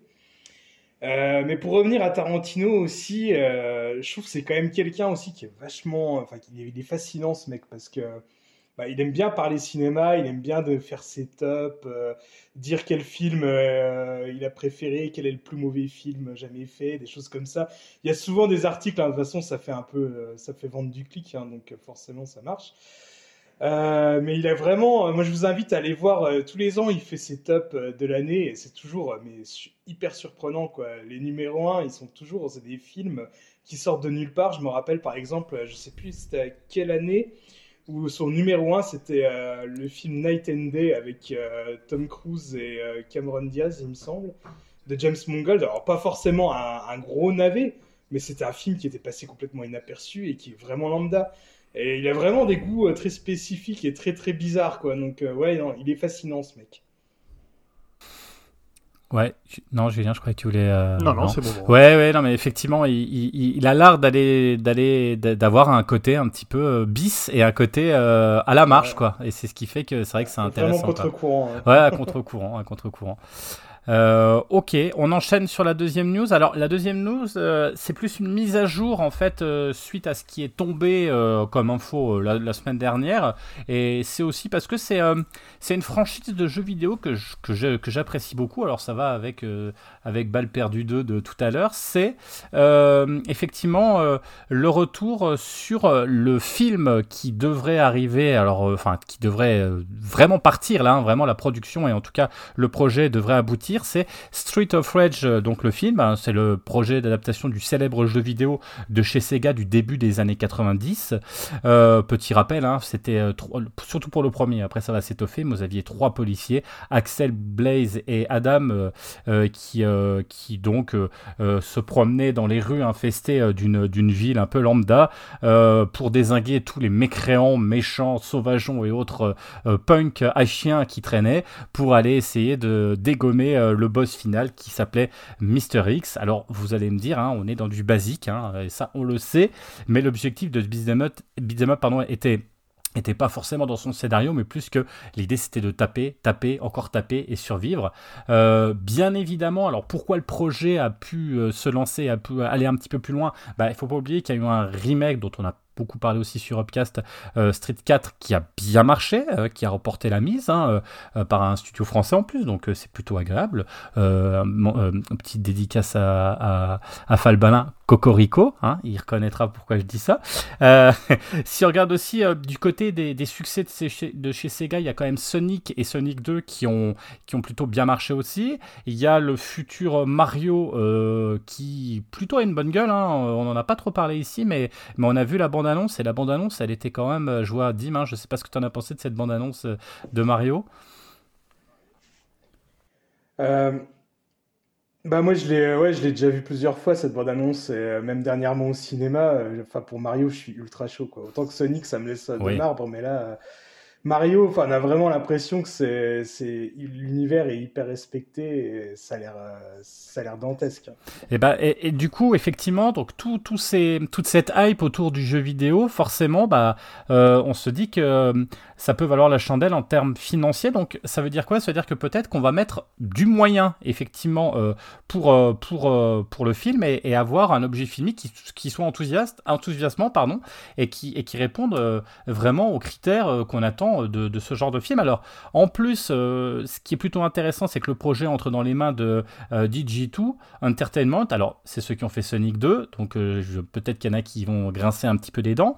Après, qu'on aime ou qu'on n'aime pas, bon, bah, voilà, moi, je, me suis fait chier devant. Les gamins ont bien aimé. Je pense qu'il y a quand même une sorte de respect. Ils ont eu le courage de, on va pas revenir sur l'histoire, mais ils avaient modifié leur personnage initial pour faire quelque chose qui que, les, que les fans avaient trouvé plus intéressant. Donc, c'est quand même plutôt culotté. Euh, c'est le studio Lionsgate, ça on en avait vu aussi, euh, qui, euh, qui bon, c'est plutôt un studio crédible. Hein, je vous rappelle, c'est quand même Hunger Games, c'est Saw. Bon après il y a du bon et du moins bon, mais c'est des films voilà qui ont, qui ont une renommée. C'est du Expandable aussi, et surtout John Wick. John Wick, bien évidemment. On sait que Street of Rage va être écrit par Derek euh, Kolstad, qui est, euh, qui est le créateur et scénariste euh, de la franchise John Wick, donc c'est pas rien, qui en plus est hyper motivé par le projet. Euh, il avait dit justement, quand Dimitri Johnson, le boss donc, du coup de chez DJ2, m'a parlé de l'idée de faire un film Street of Rage, j'ai immédiatement perdu les pédales et de faire ça avec Sega, mon moi de quand j'avais 10 ans est toujours en train de sourire. Donc je pense que c'est vraiment un plaisir pour lui de, faire ça. C'est appuyé par le Japon et par Sega, par euh, Toru Nakahara qui va prendre en charge aussi euh, le, projet. Donc c'est quand même, c'est quand même des éléments qui sont plutôt rassurants. Euh, alors bien sûr, si moi, j'aimerais bien si la musique, retrouvait du euh, Yuzo Kochiro euh, à la musique, alors là, je serais vraiment content. Euh, mais moi, ce que j'aimerais savoir, hein, bien évidemment, c'est pour vous, parce que ça, on sait toujours pas, quels acteurs euh, vous, vous voyez bien pour jouer le rôle euh, de nos trois policiers? Alors moi, moi j'avais déjà une idée quand même, je sais pas vous, mais moi pour jouer la, la, la flic, moi c'est Anna de Armas, direct. Parce qu'on l'a vu dans James Bond et, et elle assure. Là, moi, je, je la vois parfaitement en train de marcher comme ça, dans, dans, dans une rue et puis taper. Je sais pas vous. C'est vrai, pas qui- mal, bon qui- choix. Qui, qui Ouais, vous je crois que voyez, tout vous? dit, hein. Hein? Non, mais là, je crois que tu as tout dit avec Anna de Armas. Euh, Peut-être euh, pour Axel, euh, c'est bien Axel, hein, c'est ça. Ouais. Euh, Ryan Gosling. Ouais, dire ça. J'en étais sûr, j'en étais sûr. Non, mais le blond, sûr. tu vois, le blond, ouais, je trouve ça pas mal. Ouais, et puis il reste euh, Adam aussi. euh, qui qui est-ce qu'on met euh? Ah, pas Un grand moment de plus solitude. Bon. Euh, Peut-être celui qui fait euh, Falcon et euh, le nouveau Captain America, Anthony Mackie. Allez, bah écoute, vendu. Bah écoute, donc on va écrire justement à Leon Gates et on va leur dire qu'on veut eux. Et surtout, moi, ce que je veux, j'ai envie de retrouver, je sais pas si vous, vous aviez ce, ce sentiment, moi je veux retrouver Zored 1. Vous vous rappelez de ce film-là euh, où, euh, où on était dans un, on était dans un beat'em up jeu vidéo, quoi, avec les niveaux. Euh, c'était du six fou avant l'heure, hein. Euh, franchement, c'était ça. Moi, je veux ça. Si j'ai pas ça, je suis dégoûté. Je veux. J'allais le dire. Hein? C'est ce que t'allais dire? J'allais le dire, j'allais le dire parce que c'est le film, euh, on va dire, bande d'arcade ultime. C'est euh, c'est du bi- c'est du beat'em c'est du Virtua Cop, c'est voilà, il y a tout qui est résumé dans ce film-là. quoi. Voilà. Moi, je veux ça, hein, et je pense qu'il est. Est-ce qu'il est capable de le faire? J'en sais rien. Alors, je sais pas ce que vous en pensez. Est-ce que vous êtes plutôt hypé ou euh, ou est-ce que plutôt vous vous dites euh, ouais, d'accord, ça va être une bouse. euh, Plutôt Euh, méfiant. Plutôt méfiant. mais- Ouais, ouais, oui, je comprends aussi. Je comprends. Euh, après, après, c'est aussi, euh, est-ce que ça va être interdit au moins de 12 ans? Est-ce que ça va être interdit au moins de 16 ans? Est-ce que, est-ce que ça va être, euh, c'est ça hein, Est-ce qu'on veut faire Après, je me dis, les, les gamins Street of Rage, ils en ont un peu rien à foutre. C'est des mecs d'une quarantaine d'années qui s'y intéressent. Bon après, encore une fois, il y a eu le Street of Rage 4 qui a marché, mais, mais bon. J'espère, voilà, j'y crois, j'y crois. Et voilà, The Raid, moi je veux The Raid, euh, bah, c'est combien le 3 ou 4 Je crois qu'il y en a que 2, donc euh, je veux un The Raid 3. Voilà. Oh, de, non, pas de. Voilà, on a, je pense qu'on a fait le tour euh, au, au suivant, hein, j'ai envie de dire presque, parce qu'il y aura peut-être d'autres infos. J'espère qu'il va, je pense qu'il va être tourné euh, bientôt. Donc, euh, on saura ça au courant de 2023. Et là, on va enchaîner, euh, du coup, euh, avec la chronique euh, musicale, il me semble. T'avais pas de, de news, hein, Dim, il me semble. hein, t'avais, t'as- Non, il non, non, était- il j'ai pas eu s'était le temps caché au fond, de la, au fond de la salle. Il était en train de se baisser. Il, savez, il regardait un petit peu dans le vague, genre, euh, qui a encore quelque chose à Vous ne dire voyez pas ça m'a rappelé les bons souvenirs, tiens. Euh, donc du coup, on va, on va, on va enchaîner avec, euh, on va enchaîner avec la chronique musicale. Avec euh, bah, les, cinq, euh, les cinq albums Ouais. du mois d'octobre. Et euh, donc, du coup, on va commencer. Alors, moi, j'ai la liste, mais comme là, on a, on a été mauvais élèves aussi, on n'a pas fait notre liste habituelle. Je sais pas si je l'ai dit dans le mais il me semble que le premier et celui que tu as sorti du lot, c'est Lucretia Dalt, c'est ça? Ouais, j'ai changé en fait. ah, ah bah voilà, merde. Non, mais en je suis fait, plus ouais, à jour. Non, mais j'aurais pu dire celui-là. Non, euh, mon album du mois, je pense que c'est l'album des Arctic Monkeys qui s'appelle The Car. Et l'extrait que j'ai choisi, c'est Big Ideas.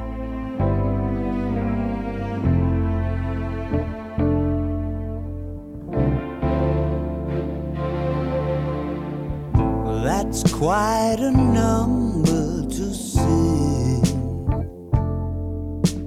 Spotlit, getting lowered in.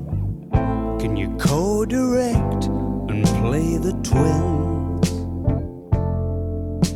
And adapt the main theme for mandolins? I've conjured up wonderful things. The ballad of what could have been over Voilà, je dis c'est mon album du mois. Peut-être qu'à la fin de l'année, il sera derrière dans mon classement euh, Lucretia Dalt. Mais voilà, c'est des fois tu écoutes un album et voilà, c'est plutôt celui-là que je voulais mettre en avant.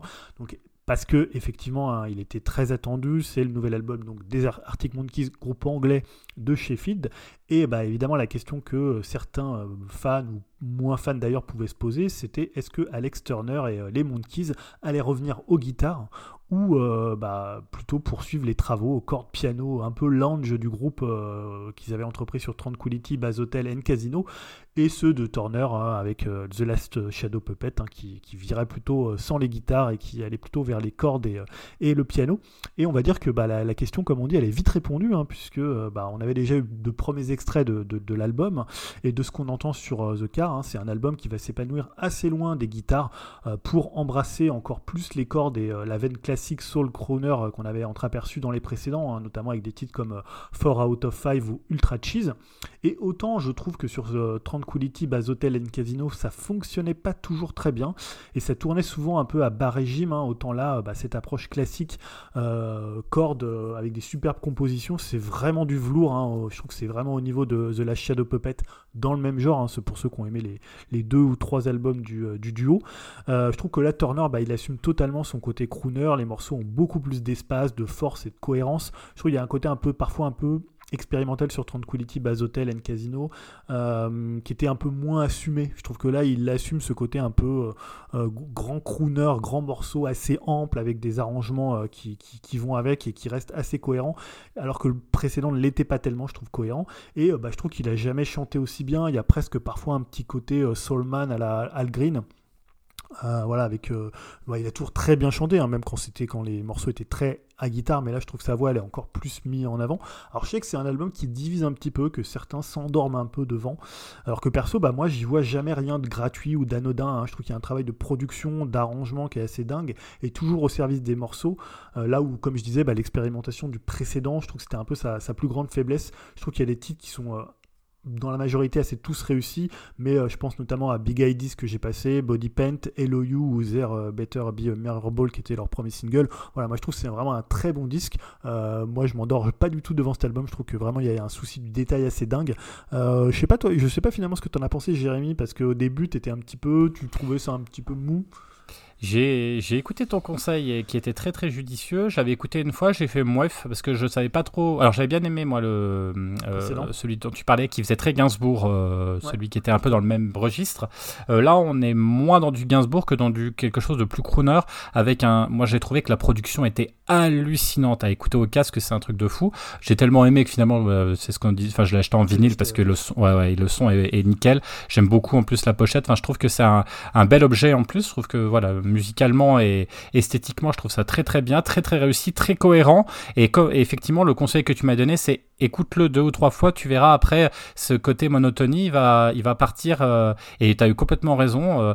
euh, J'en avais déjà parlé la, la, la fois précédente quand on avait parlé du mélotron. Je trouve que ils utilisent des, des, des instruments qui sont euh, pas forcément des choses qu'on a l'habitude d'entendre dans du rock. Est-ce qu'on peut encore parler de rock? C'est presque quelque chose. De, on est presque dans du baroque là, dans de la soul, dans une soul hyper hyper peace, cool. Mais pourtant, il y a un côté quand même péchu et dynamique par sa voix et par l'énergie dégagée par un batteur que moi je trouve toujours aussi bon, que ce soit dans le dans le côté cool comme il peut avoir. Mais je trouve qu'il est juste. C'est de très bons musiciens, ça se ressent. Et moi, je trouve que l'album c'est une véritable réussite euh, qu'il faut, qui comme le bon vin, qu'il faut laisser. Vous savez, vous laissez un peu ouvert, vous laissez tourner le le le, comment le, le CD ou le vinyle ou plus de 3-4 fois et vous allez voir après il va être encore meilleur. Je trouve c'est, pour moi je, je, comparerais ça à du bon vin. et et c'est marrant parce qu'on a eu euh, finalement deux groupes un peu euh, anglais comme ça qui venaient de la scène rock euh, comme les Libertines et les Monkeys. Alors je parle pour Pete Doherty qui a fait un album aussi très euh, symphonique Ouais, avec Frédéric. Lowe en début d'année. Excellent. On ouais. aussi beaucoup aimé. Et euh, voilà, c'est marrant que finalement il se tourne vers des, des choses assez crooner, très, très pour le coup Scott Walker. hein. On sent là aussi la- Ouais. la, la- la tradition anglaise et la filiation qu'il pouvait y avoir. C'est assez, marrant. Euh, bah, je vais passer à mon deuxième album qui aurait pu d'ailleurs pour le coup être un album du mois. C'est donc, tu l'as dit tout à l'heure, hein, le nouvel album de Lucretia Dalt. L'album s'appelle AI et euh, l'extrait que j'ai choisi c'est Atemporal.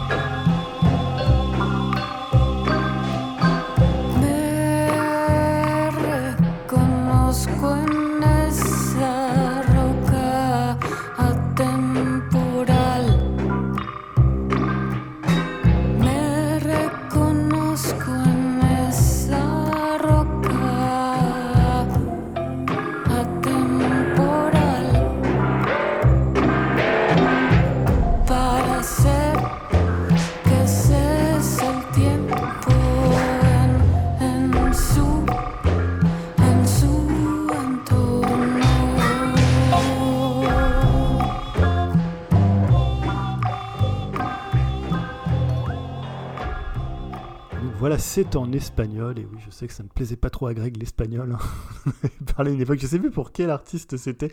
Euh, je ne sais plus pourquoi il disait qu'il avait un problème. Une avec rappeuse, euh, je sais plus, euh, que tu avais passé, euh, c'était une, c'était une rappeuse R&B. Ah bon, je ne sais je plus, sais je ne sais plus, Ouais. je, je retrouverai peut-être.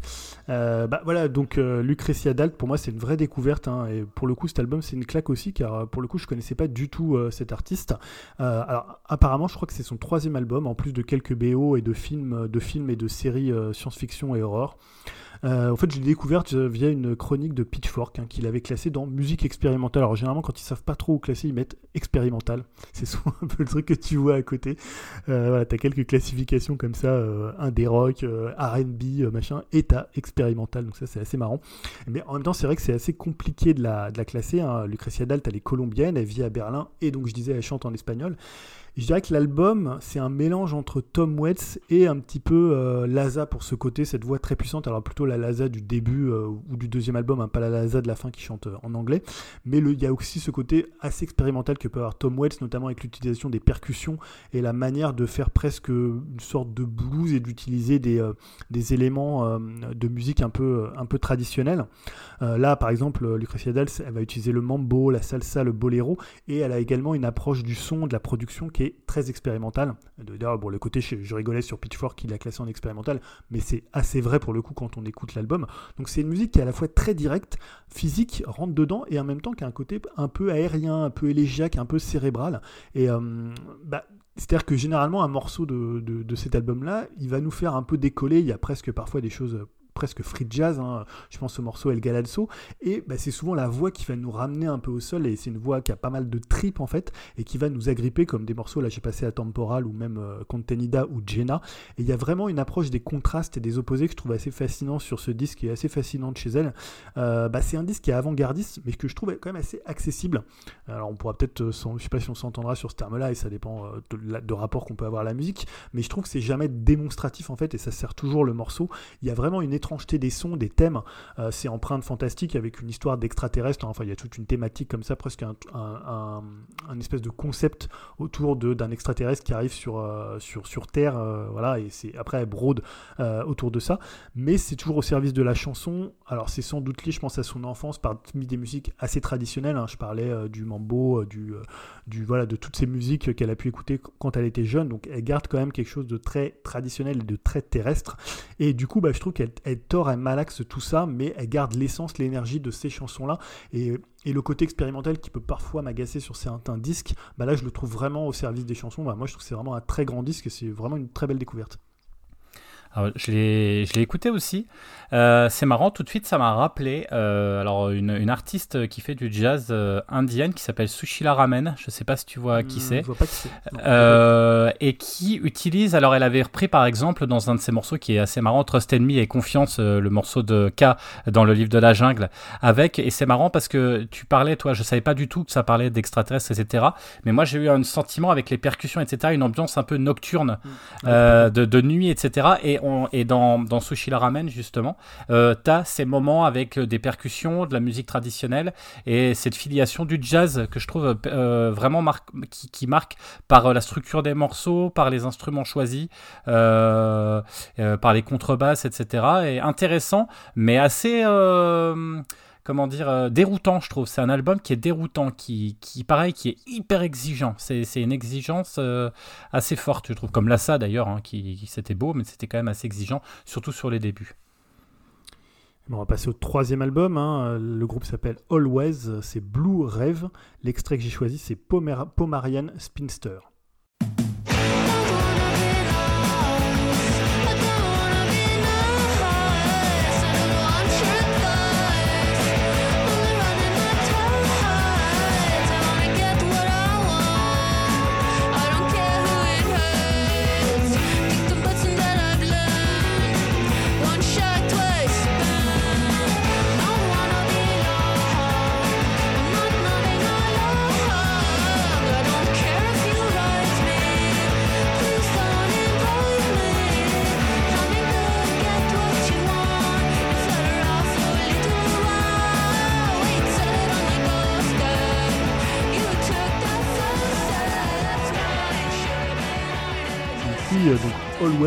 C'est écrit avec deux mais ça se prononce euh, Always.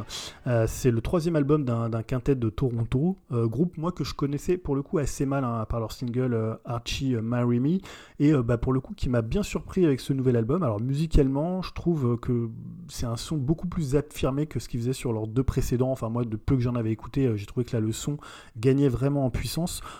Plus net, hein, on est entre les Laz, hein, par exemple le morceau After the Earthquake ou Jesus and the Magician, parce que c'est vraiment un groupe qui écrit des pop songs, mais leur son est souvent assez noisy, showgaze, parfois un petit peu, un petit un petit peu psyché, ou même parfois un peu 80s. hein. Il y a quelques morceaux où sa voix m'a un peu pensé, fait penser à The Organ, notamment euh, toute la dernière partie du disque.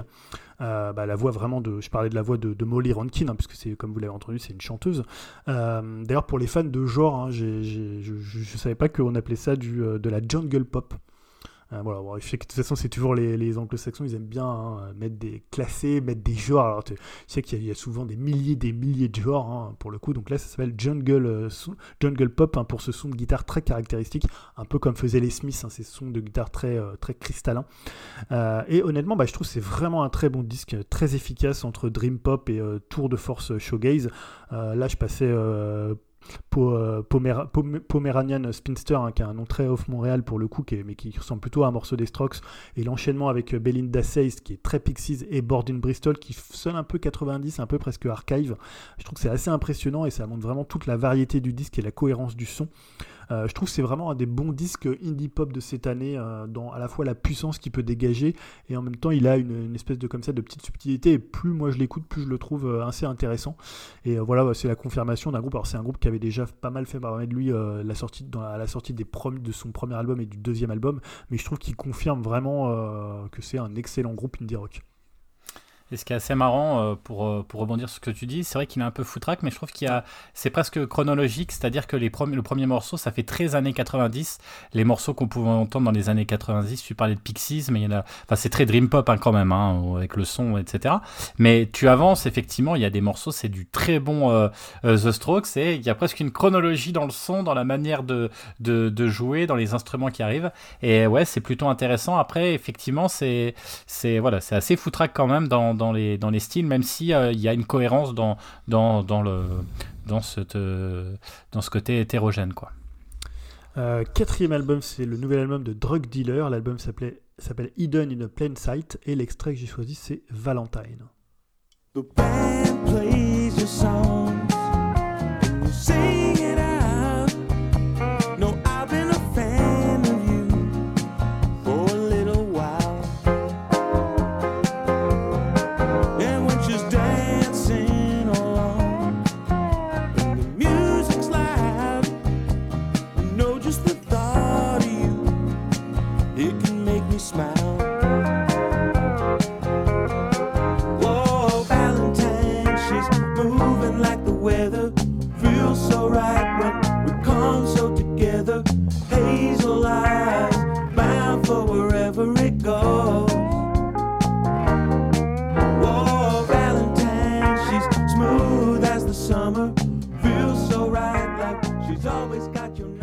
c'est le troisième album du Californien Michael Collins hein, qui euh, officie sous le nom de Drug Dealer et bah, qui va poursuivre ses rêveries pop, country rock et funk californiens échappés des années 60-70.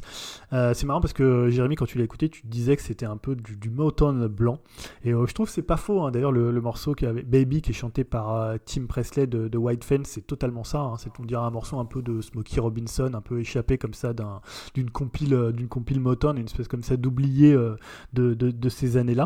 Et d'ailleurs, je trouve que l'album aurait peut-être plus sort- pu sortir plutôt cet été que là euh, en octobre. Je trouve que c'est plutôt un disque, euh, un disque d'été.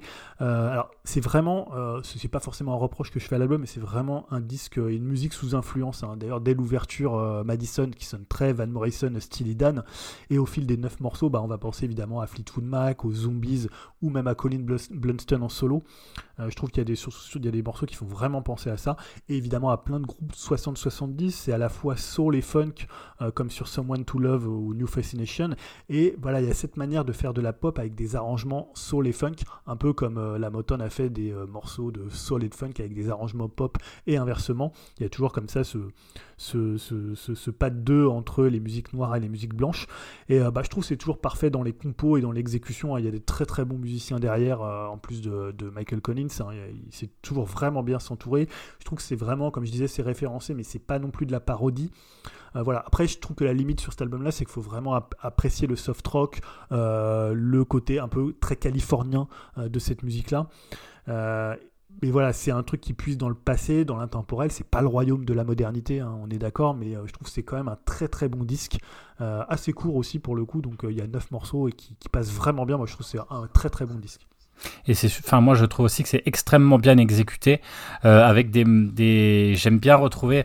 Alors, je sais pas si c'est du bottleneck ou alors si euh, sur le, sur Madison, le premier morceau, ou alors, euh, je sais plus comment ça s'appelle cet instrument, euh, tu sais, la guitare que tu poses, qui, qui utilise Ben Harper, là, j'ai, oublié le nom, qui fait ce côté un peu glissant, un peu hawaïen, euh, que vous pouvez trouver aussi dans les Beach Boys, des fois, il y a ce côté-là, mais toujours avec ce groove, bah, Motown, quoi. Et, et il y a un, enfin, techniquement, il y a aussi une basse qui est excellente, Ah, dont un morceau. ouf. Ouais, il y a une ligne de basse dans un morceau où c'est de la basse fretless euh, qui a un son de dingo. C'est un, un morceau euh, instrumental qui est en plein milieu de l'album. Et euh, je trouve qu'il marque l'écart entre un début et une fin. C'est vraiment le morceau pi- pivot entre les Ouais. deux parties. Et, euh, et ouais, ouais, franchement, super album, court, euh, efficace. Euh, fran- franchement, moi, c'est ce que un des trucs que j'ai préféré ce mois-ci aussi. Je trouve ça génial, quoi. Et j'ai retrouvé la chanteuse dont on parlait, c'est Rosalia. Voilà, le- le c'est ça, oui, exactement. J'aurais avec- jamais retrouvé, mais c'était bien hip-hop. Et Greg euh, avait, avait du mal à, à se faire à, à sa voix et euh, au fait de chanter en, en espagnol. Et bah, le dernier album que j'ai choisi, c'est l'album de Black Lips qui s'appelle Apocalypse Love. Et l'extrait que j'ai choisi, c'est Love as One.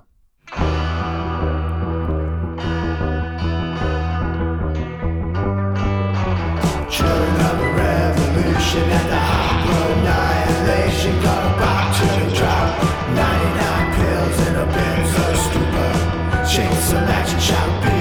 beat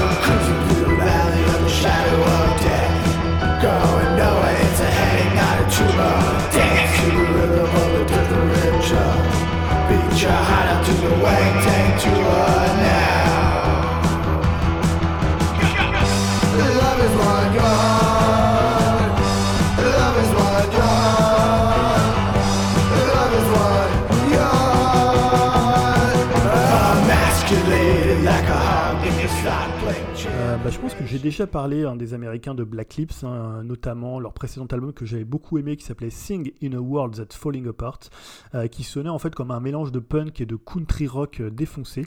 Alors sur ce nouvel album, je crois que c'est- plus, être leur neuvième ou leur dixième, hein, ils sont très très productifs, c'est un groupe qui a, beaucoup d'activités. Euh, bah, si on va retrouver sur cet album des influences du précédent, hein, de ce côté très country rock comme sur Stolen Valor, bah, Apocalypse Love, j'ai trouvé qu'il ressemblait plus à un album des Cramps ou d'Ariel Pink ou de Fight White On retrouve le côté sale, un peu déglingué du groupe avec ce son très direct hein, auquel perso, moi je suis toujours assez sensible. Et bah, on va dire que c'est toujours un gros bordel à écouter avec des influences euh, pour le coup assez éclectiques. Euh, en fait, c'est souvent des influences qui semblent ne pas devoir euh, être, euh, être mis ensemble en fait, un, peu- des choses contradictoires qu'ils arrivent à faire cohabiter, un peu comme dans le Pom Pom de Ariel Pink, où là bah, tu vas avoir de la, country, du punk, une boîte à rythme, des influences un peu Ennio Morricone, du glam, des mariachis, et tout ça, ils arrivent à te faire un truc alors qui tient plus ou moins debout, hein, ça dépend des morceaux. Il y a des trucs très très différents d'un morceau à l'autre. Par exemple, il y a un morceau qui s'appelle Sharing My Cream, qui part vraiment dans tous les sens, hein, avec une boîte à rythme et qui sonne vraiment très différent de ce que j'ai passé là. Donc d'ailleurs, si vous aimez pas le morceau que j'ai passé, peut-être qu'il y a des morceaux que vous aimerez euh, sur l'album. Euh, Il y a un côté un peu jukebox, euh, un peu infernal ou un peu boîte de Quality Street sur quoi, tu vois, tu sais pas trop sur quoi tu vas tomber. Alors des fois, c'est un peu un truc dégueu avec de la liqueur dedans, mais des fois, c'est un très bon morceau. Et je trouve, voilà, il y a- on passe d'une ambiance à une autre, d'un son à un autre, mais c'est toujours très réussi, je trouve. Il y a toujours leur identité, ce côté un peu déglingué, comme fait la Fight Way Family aussi. Alors, je pense qu'ils ont, c'est moins maîtrisé que ce que peut faire la Fight Way Family, mais moi, j'aime bien leur côté un peu mi-second degré, mi-apocalyptique. Euh, voilà, on a l'impression que c'est toujours des mecs qui chantent un peu bourrés parce que ça chante toujours un peu faux, mais en même temps, tu as une espèce de lucidité comme ça sur une espèce de monde en flammes. Et euh, voilà, moi je trouve que même dans leur partie un peu plus country rock, ils sont toujours assez, euh, assez convaincants. Euh, je trouve que c'est un truc qu'ils maîtrisent bien. Alors, effectivement, c'est presque leur dixième album, donc peut-être qu'ils ont un peu fait le, tour de ce côté euh, un, peu, un peu défoncé, mais je trouve que moi ça fonctionne vraiment très bien. C'est un groupe que, que je trouve qui a une grosse cote de sympathie en fait. Bien, alors j'avoue que j'ai pas été très transcendé par le. C'était trop Ouais. bordélique pour moi, j'ai eu beaucoup de mal. Mais j'ai toujours du mal avec ce, ce groupe que j'aimerais euh, aimer, mais que j'arrive pas à rentrer. Donc euh, c'est pour moi l'eau est trop froide et, et comme j'ai du mal à rentrer dans l'eau froide en général, euh, bah, j'arrive Pourtant, pas à mettre il le est pied. varié. Quoi. Autant le précédent qui était très country rock, je Ouais. comprends que si on est un peu allergique à la country très américaine, euh, ça peut ne pas trop passer. Autant celui-là, il y a des morceaux, des fois on dirait presque du Dandy Warhol, mais avec des vraies drogues, hein, pas des, tu vois, des Dandy Warhol qui auraient vraiment pris des vraies drogues. Ok, alors on... donc du coup, si on refait le, le- à peu près le point, donc on a dit ton album du mois c'était les Arctic Monkeys avec The Cars, c'est ça. Euh, ensuite on avait Lucretia Dalt avec Way, ou, donc comment on dit? Euh, Aïe. Way, ouais, Aïe. Aïe, ouais, Ah, c'est pas ok. Euh, Always, Blue Reeve, Drug Dealer euh, Hidden in Plain Sight et Black Lips, Apocalypse Love. Voilà. Et je tiens à souligner quand même, parce qu'il critique, il critique, mais un petit peu plus loin, qu'est-ce que je retrouve? King Gizzard and the Wizard Lizard. Oui, mais oui, oui, oui, oui, oui. hein, avec, un, avec un très très bon album encore qui est sorti. Mais il est loin dans la liste, hein. il y a encore même des albums avant. hein. Oui, non, mais voilà. Mais il est dans le top 10 quand même du mois. C'est déjà pas mal. Moi, je, je suis content. Je suis C'est content. pas un mauvais disque, c'est pas un mauvais disque. Ben non, c'est pas un mauvais disque. En parlant de pas mauvais disque, on va passer à quelque chose qui était pas mauvais non plus. hein. C'est une, une- une transition complètement euh, trouvée, je pense, pour parler du- d'une œuvre cinématographique, une œuvre cinématographique euh, cruciale de ce mois-ci, euh, selon Dim, puisqu'on va parler de Wakanda. Alors Dim, est-ce que tu peux nous parler de, de ta dernière découverte marveliesque? Bon, découverte, je sais pas si on peut dire ça. Hein. Qu'est-ce que c'est Wakanda? Je, ne vous sors pas la petite pépite euh, complètement inconnue. Hein. Donc je vais vous parler de Black Panther Wakanda Forever. Donc bah pas trop de suspense. Hein. Moi j'aime bien les films du MCU en règle générale. Euh, donc là, bah pas vraiment d'exception. Hein. J'ai bien apprécié. Alors je faisais déjà partie des défenseurs du premier film. Et suite au tragique décès de Chadwick Boseman, je me demandais comment ils allaient pouvoir s'en sortir sans trop galérer. Et euh, bah, comme ça a été annoncé, et je trouve que c'était vraiment la, meilleure des solutions, bah, c'est le fait de, de ne pas avoir recasté l'acteur. Et donc, euh, voilà, le film s'ouvre sur la mort euh, du personnage, hein, du roi T'Challa, alias Black Panther. Le personnage meurt d'une maladie mystérieuse en hors-champ. Donc, ce qui permet ensuite d'assister aux funérailles du perso. Et aussi, cela permet de rendre un bien bel hommage à l'acteur. Euh, D'ailleurs, c'est simple, hein, même sans être là, euh, son ombre euh, plane pendant tout le film. Et celui-ci parle évidemment bah, du deuil et comment le surmonter. Et comme on pouvait aussi en discuter bah, sur le Discord avec Samizo, hein, on sait pas trop où s'arrête la limite entre l'hommage et on va dire un peu la récupération marketing de ce tragique incident. Mais le film parle aussi bah, hum, de voilà du Wakanda qui peut résister euh, à la perte de son héros, à la reprise des, attaques extérieures pour, euh, on va dire, avoir le vibranium, hein, ce fameux euh, métal étranger qui, qui a donné tout son, pouvoir au Wakanda. On a le droit aussi à l'introduction bah, d'un personnage plus qu'attendu, à savoir Namor. Et franchement, bah, pour moi, c'est un des gros points euh, positifs du film. Je, trouvais que le personnage était excellent et fait, selon moi, un méchant tout aussi charismatique que Killmonger dans le premier. J'espère qu'on le reverra donc euh, bah, dans pas mal d'autres films du MCU, hein, surtout, bah, spoiler, c'est plus ou moins teasé dans le film que c'est un mutant, donc euh, voilà, mutant, X-Men, on va, peut-être pouvoir le revoir par ce biais-là. Euh, sinon, bah, un petit peu comme euh, Balle perdue 1 et 2, bah, je trouve que là, il y a aussi euh, un bon gros budget supplémentaire. Je trouve que le film est visuellement magnifique. Surtout bah, les scènes sous-marines que j'ai trouvées excellentes, euh, même si elles risquent d'être peut-être vite vite dépassées par Avatar 2 qui sort à la fin de l'année. Pareil pour la musique, hein, moi je suis un gros gros fan de Ludwig Göransson et là je trouve qu'il s'est surpassé. Depuis le visionnage, bah, j'ai le thème de Namor en tête. Pour moi, je trouve qu'il est aussi marquant que celui du Mandalorien. Je, enfin, je trouve qu'il est euh, complètement fou ce thème. Après, euh, bah, l'avantage aussi bah, avec le premier film Black Panther, c'est qu'il bénéficiait d'un énorme casting avec beaucoup de personnages secondaires qui étaient assez intéressants. Donc, même si euh, Chadwick manque cruellement, les autres acteurs et surtout actrices arrivent à faire vraiment vivre le film. Euh, pareil, un truc à signaler qui n'est euh, pas hyper commun chez Marvel Studios, c'est qu'il n'y a pas trop d'humour. hein. Bon, bah, vu les circonstances, c'est quand même peut-être aussi un peu normal.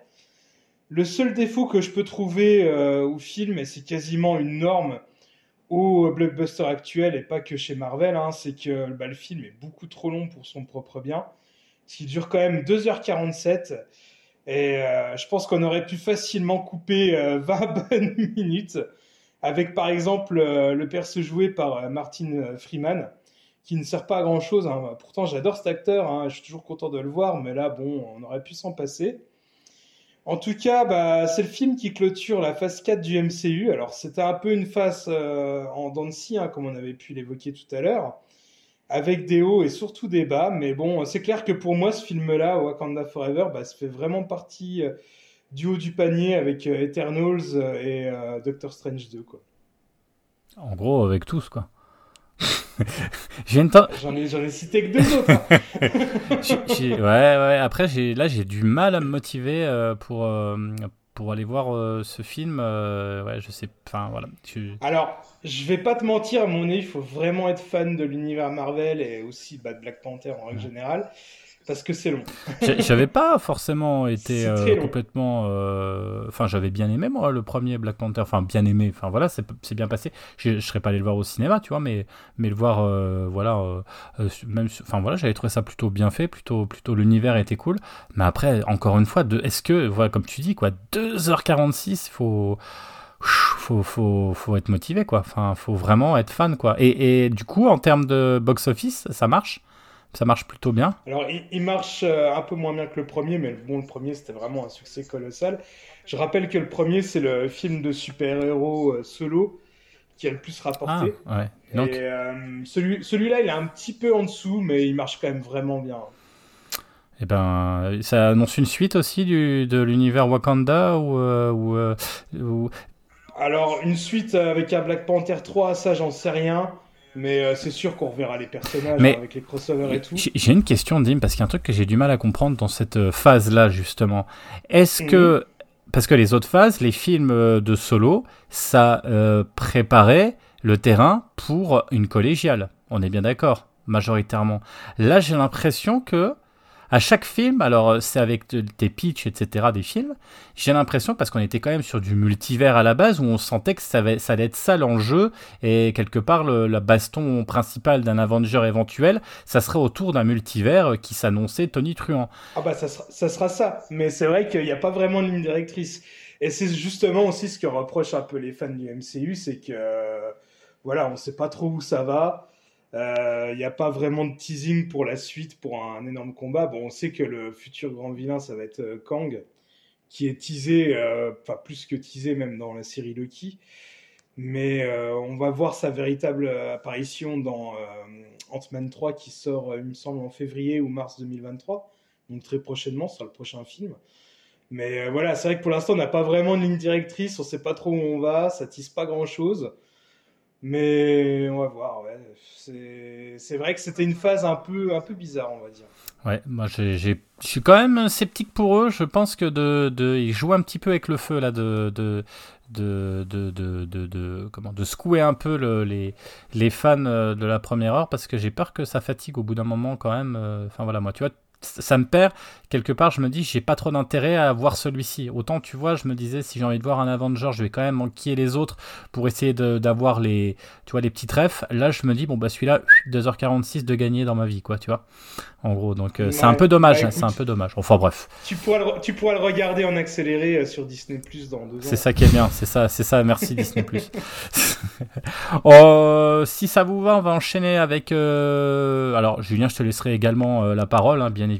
Ouais, ouais, mais sur un jeu vidéo et je voulais parler et revenir. Alors, on peut se permettre d'en parler là parce qu'il est sorti il y a quelques semaines maintenant, donc je veux parler de Bayonetta 3 hein, qui est sorti euh, sur Switch, Euh, donc un jeu euh, qui est exclusif à euh, la Nintendo Switch.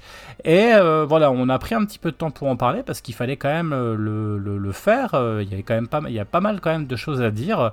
Et, et, et- et là, on- comme on est dans le conseil en 3 minutes, euh, on est bien d'accord, hein, on respecte comme d'habitude véritablement euh, les, les- les- les- les règles imposées par euh, Greg qui va nous écouter.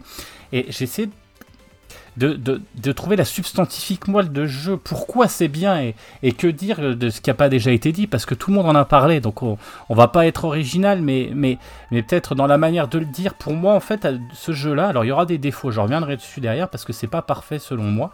Euh, et puis le but, c'est de, convaincre Dim de l'acheter. euh, Enfin, attention, que le Père Noël euh, lui apporte sous le, sous près de sa cheminée et sous le sapin à Noël. Pour moi, en fait, ce, ce jeu, en fait, c'est un ballet, mais même plus, c'est un opéra. Mais même plus, c'est une espèce d'orchestre de chambre. Mais même plus, c'est un orchestre symphonique. Mais même plus, c'est un orchestre philharmonique, en fait. Vous voyez ce que je veux dire? On monte crescendo, c'est-à-dire qu'au fur et à mesure, tu dis waouh, waouh. Et, et vous voyez, la filiation et la métaphore avec la musique, mais elle est, elle a jamais été aussi importante dans un jeu vidéo pour moi, qui n'est pas un jeu musical, entendons-nous bien. C'est-à-dire dans un jeu, quand même, qui est un jeu bourrin à la base. Bourrin, ça veut pas dire que c'est basique, je veux dire que on se bat. On est bien d'accord. Euh, donc, des idées qui, qui, qui- en fait, les potards sont poussés à fond dans, tous les sens, quitte même des fois à flirter, et on le sait, ça a toujours été le cas dans les Bayonetta et chez Platinum Game, avec le mauvais goût parfois, mais qu'importe. En fait, un fan de jeux euh, vidéo, il ne peut être que subjugué par autant de volonté de faire plaisir à ses joueurs, et en fait, il propose une sorte de de Best of Made in Platinum, Platinum avec ses meilleurs moments en termes de jeux du passé, hein, avec le- les anciens Bayo, euh, Wonderful, euh, euh, voilà. que, que j'ai refait d'ailleurs, hein, que j'ai commencé, parce que du coup c'est un que j'avais pas fait, et j'en passe et d'autres. Nier Automata aussi, il y a beaucoup d'influence de Nier Automata. Alors moi en plus comme c'est un de mes préférés, donc du coup j'étais j'étais vraiment conquis par certains aspects, mais également des jeux avortés, hein, où on a repris des, des- avec les démons par exemple, et les gros monstres, c'était des jeux qui avaient été avortés. Julien, tu pourras peut-être en reparler un petit peu plus tard. De Scalebound. Et- Exactement. Et en fait, le savoir-faire, il est présent, ça se renouvelle, euh, ça se transcende euh, au-dessus des espérances, en fait, même du beat'em up euh, classique, quoi. On est vraiment au-dessus de ça. Alors, ce qui est génial, moi, je trouve, et pourquoi il faut, faut oser. Greg, souvent, il nous dit, quand on discute, ouais, je peux le prendre celui-là, c'est un jeu hardcore gamer, j'ose pas trop, etc. Là, en fait, ancien, nouvelle génération, bon ou mauvais gamer, par exemple moi je suis pas, je suis un joueur lambda, et ben je vais prendre le jeu pour ce qu'il est, je vais me faire plaisir. En ligne droite. Alors des fois je m'arrête un peu, je vais chercher le chat, le, le- la mésange, le machin, le truc, ça me fait, voilà, je vais essayer de faire deux trois sauts, je le fais, je m'éclate, après bon allez, hop j'avance, c'est pas grave. Et puis il va y avoir un Julien hein, qui lui, euh, il va essayer de, euh, de, de défoncer le jeu. Alors à 100% ça va être peut-être, il faudra avoir trois vies, euh, il aura peut-être un petit peu de, pas trop le temps, mais en fait, tout le monde peut trouver son intérêt, qu'on soit hardcore gamer ou qu'on soit pour découvrir tous les secrets ou pour qu'on soit un joueur lambda. Ah, grâce à quoi? Alors justement, ça, qu'est-ce qui fait ce, ce- ce- ce- ce- cet attachement au jeu? Déjà, c'est son univers. hein. Je parlais d'attachement, bah, la sorcière, euh, euh, les armes qu'il propose. Enfin, il y a tellement d'armes qu'en fait, à chaque fois que tu prends, tu, tu peux pas essayer toutes les armes sur un, sur un, un premier run. Il faut en refaire un deuxième pour essayer d'autres armes. Parce qu'en fait, quand tu vas changer d'arme, tu vas changer de jeu. Quand tu vas changer de démon, t'as des démons, c'est du grand n'importe quoi. T'as une espèce de gros crapaud. Euh, alors je vous dis pas ce qui va se passer parce que j'ai vraiment pas envie de vous spoiler le jeu.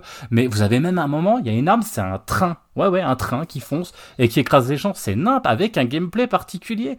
Enfin voilà, des, des, dragons euh, euh, mi-dragon, mi-Godzilla. Enfin voilà, vous avez. Et du coup, on peut pas sur un premier run utiliser tous tous ces personnages. Donc ça déjà, c'est génial. C'est impressionnant. Et, et c'est vrai que la replay value, value, du coup, elle est super, euh, super forte à ce niveau-là. Ensuite, et, c'est la, la, force du jeu, bah, c'est son gameplay.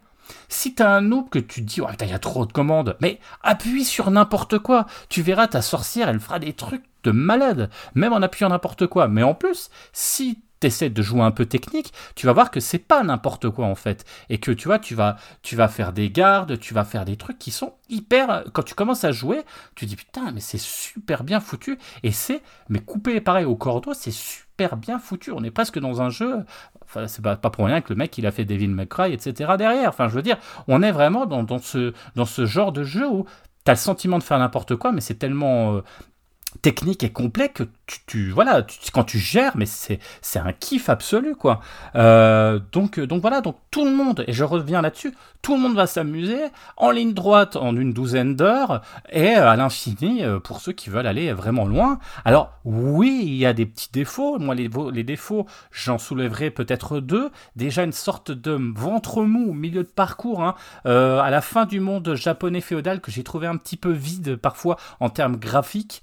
Euh, et le début du désert hein, qui est je crois que c'est dans les niveaux 5 6 7 à peu près où là je commence à me faire mouf je m'ennuie un peu. Mais en fait euh, parce que l'environnement il est un peu vu et revu hein, le désert le truc j'avais l'impression vraiment d'être dans euh, c'était quoi euh, Darksiders 2 etc j'avais le sentiment d'avoir des... en plus je trouve que les graphismes des fois ça ressemble vachement euh, avec les Darksiders. Enfin bref c'est un autre détail. Mais bref voilà donc euh, je trouvais ça un peu euh, voilà ça ralentissait un petit peu la folie des débuts parce que le début est tonitruant la tonitruant la fin est tonitruante. Donc voilà donc du coup il y a cette espèce de un petit peu un petit peu chiant au début je me suis un peu ennuyé. Mais euh, rassurez-vous c'est vraiment pas très long euh, pareil, il y a des phases assez intéressantes, mais qui, qui, qui sont peut-être un petit peu longues. Euh, Par exemple, il y a des phases de, en 2D où on doit euh, se cacher, on doit, c'est une espèce de truc un peu d'espionnage. C'est rigolo une fois, ouais, deux fois.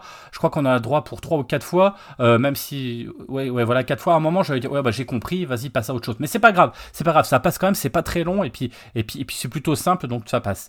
Et l'autre problème, mais qui n'est pas le problème du jeu, soyons bien clairs euh, comment dire euh, il faut le dire ok le jeu parfois ça m'a fait penser d'un point de vue technique à l'époque PS3 quoi. Et qui fait qu'on peut que se demander mais qu'est-ce que ça aurait donné sur une console plus puissante en fait? C'est ça en fait c'est plus de la frustration. Alors dans l'absolu on peut on peut que remercier Nintendo, hein, parce que sans eux, on n'aurait pas eu le jeu. Donc, euh, de toute façon, on n'en aurait pas eu. Donc, c'est déjà bien.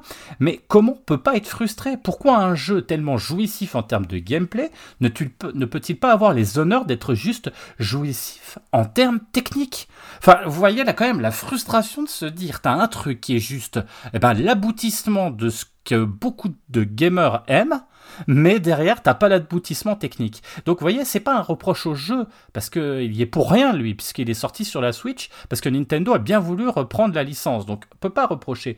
Mais, mais c'est ça qui est compliqué, le paradoxe, c'est de se dire que finalement, euh, il n'y a pas de jeu digne de ce nom qui sort sur des consoles nouvelle génération. C'est-à-dire que on est, euh, euh, la Switch en ce moment. Enfin moi tous les jeux, c'est la Switch qui pond les, jeux- mais avec une technique euh, vraiment vintage quoi. Je trouve donc, donc putain quelle frustration quoi. Mais pondez-nous Sony, Microsoft, pondez-nous osez, arrêtez avec vos. Donc, c'est un coup de gueule véritablement. Arrêtez avec vos. On refait le jeu, on refait un. euh, Alors, oui, c'est bien de refaire un Last of Us, c'est bien de refaire des jeux qui existent. Mais voilà, euh, allez, allez vers des choses qui, qui, qui donnent envie, euh, bon sang, quoi. Donc, pour, pour finir, hein, je dirais que c'est vraiment l'ode à la joie du, jeu vidéo, euh, qui est ouvert à tous, qui permet d'avoir euh, foi quelque part aux sciences médias, parce que tu te dis, ouf, encore des gens qui sortent les doigts du cul, hein, vous voyez ce que je veux dire, euh, qui a de beaux jours devant lui, malgré quelques défauts, mais qu'on peut vraiment mettre de côté par rapport à la qualité générale du soft. Voilà, Julien, je sais pas, je sais pas ce que tu en as pensé toi. Euh, ouais, rapidement, je me souviens qu'à l'époque où euh, il y avait un podcast qui s'appelait Au bas gauche droite, et il y a Chine hein, qu'on a déjà reçu ici qui disait à chaque fois qu'il y avait un jeu, il disait alerte jeu vidéo.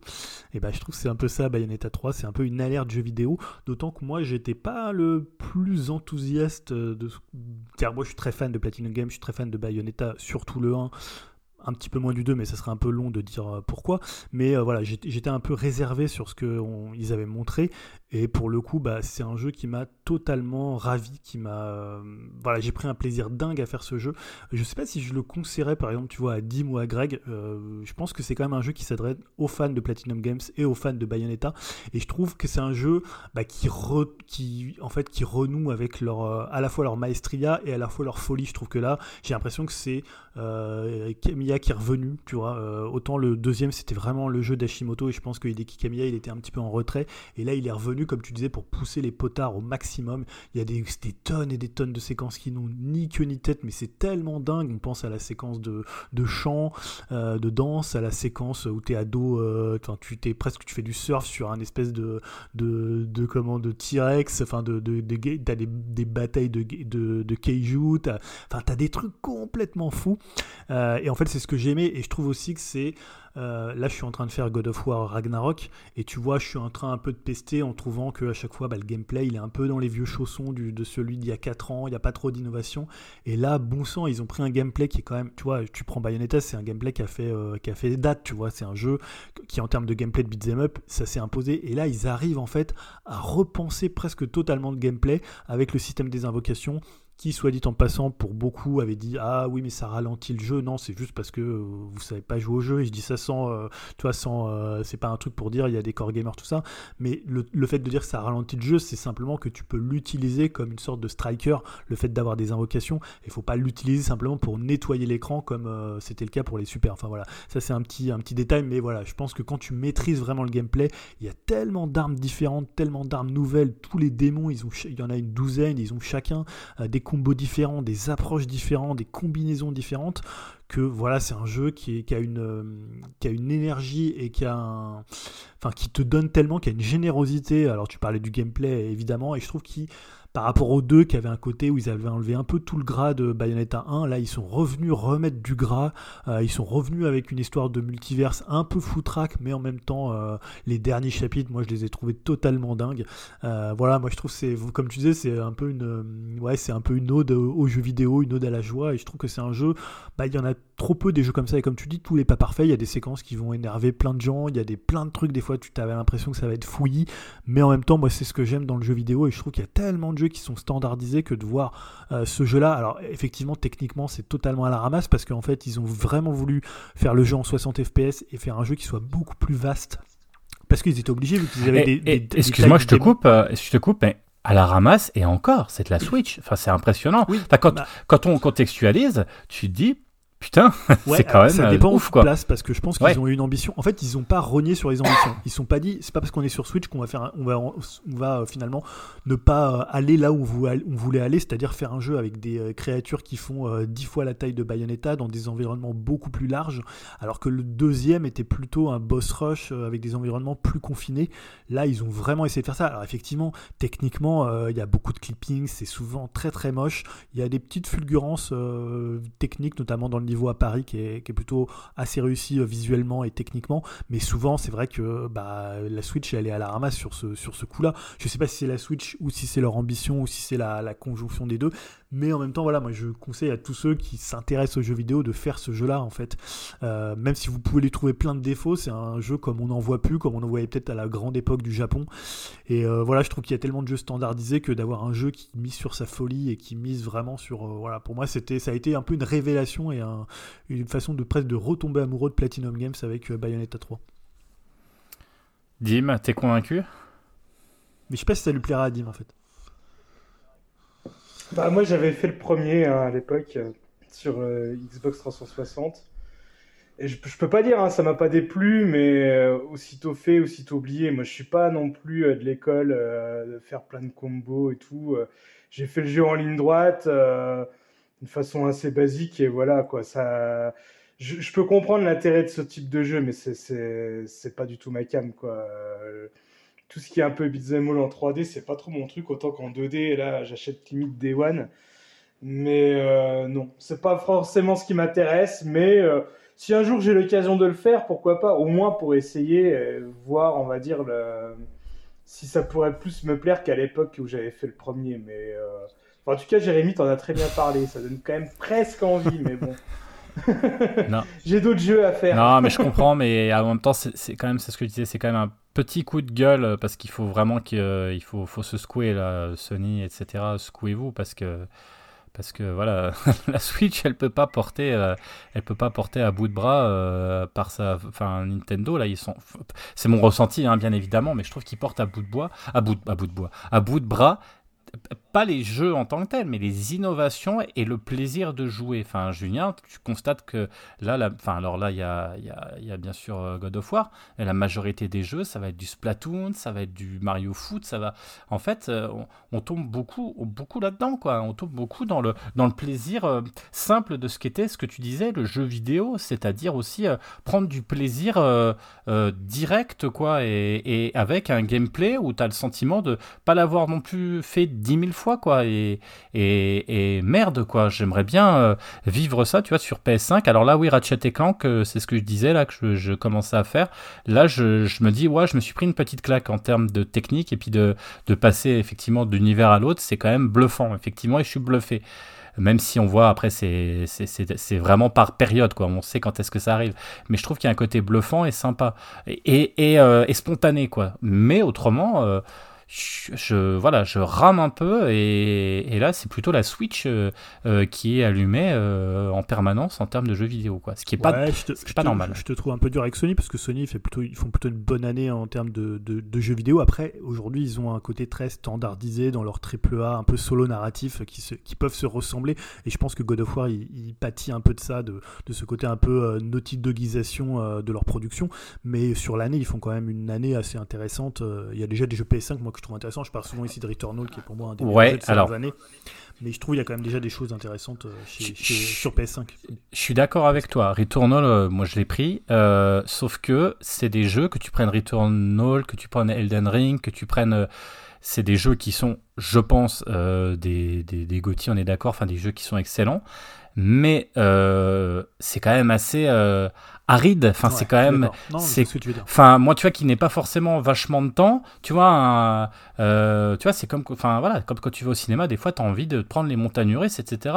Et c'est tellement exigeant, ce genre de jeu, que malheureusement, moi, pour l'instant, j'ai pas le temps, donc je passe à côté, et je suis presque plus frustré d'un Returnal où, euh, en fait, euh, je commence à jouer deux minutes et je me fais éclater, et tu recommences une deuxième fois, puis finalement, tu sais plus jouer, puis t'as plus le temps, bref, tu te fais éclater tout le temps, et tu et je comprends hein, Julien Chiez, etc., euh, sur ce qu'il disait sur le jeu quelque part, où euh, c'est que c'est pas le jeu qui, c'est le but du jeu justement, mais il faut, il faut s'il s'en Returnal ou d'autres, hein, il faut vraiment se livrer corps et âme à ce genre de jeu quand on n'est pas euh, forcément hyper doué, quand on a des, quand, on n'est pas forcément doué aux jeux vidéo. Et c'est dommage parce que tu, tu mets tout un pan euh, de, de, de- des gamers euh, de côté et, presque t'es presque, moi j'ai le sentiment quand j'arrive pas à jouer à Returnal que du coup, c'est presque condescendant vis-à-vis du, joueur lambda qui pourtant est un joueur qui joue depuis, depuis qu'il a son Amstrad, donc qui a quand même du bagou. Tu comprends ce que je veux dire? Oui, oui, après c'est plus des notions de temps pour moi. C'est-à-dire c'est pas des jeux qui sont, c'est des jeux difficiles,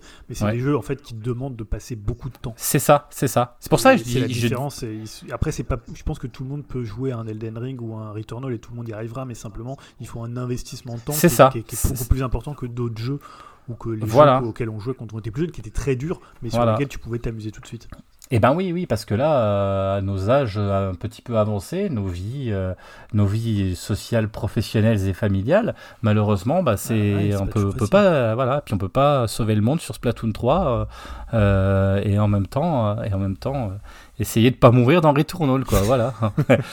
enfin bref, euh, Julien, je te relaisse la main pour euh, terminer du coup avec un autre film et ce film, alors non, ce n'est pas Armageddon, non, ce n'est pas Armageddon 2, mais c'est Armageddon Time, il me semble. Est-ce que tu peux nous pitcher et nous dire pourquoi, euh, bien sûr, comme d'habitude, en 3 minutes, Oui, je vais faire trop- euh, pour le coup, je vais être assez rapide. hein, c'est euh. ce que tu as apprécié, ou pas d'ailleurs, hein, dans, ce, dans cette production cinématographique. Donc bah, c'est le nouveau film de James Gray, hein, Armageddon Time, hein, qu'on aurait d'ailleurs normalement dû faire à la place de, de Balle perdue, un peu le, le grand écart euh, du cinéma et le grand écart upcastien, je trouve. Ça, ça résume bien Upcast entre Armageddon Time et, euh, et euh, Balle perdue.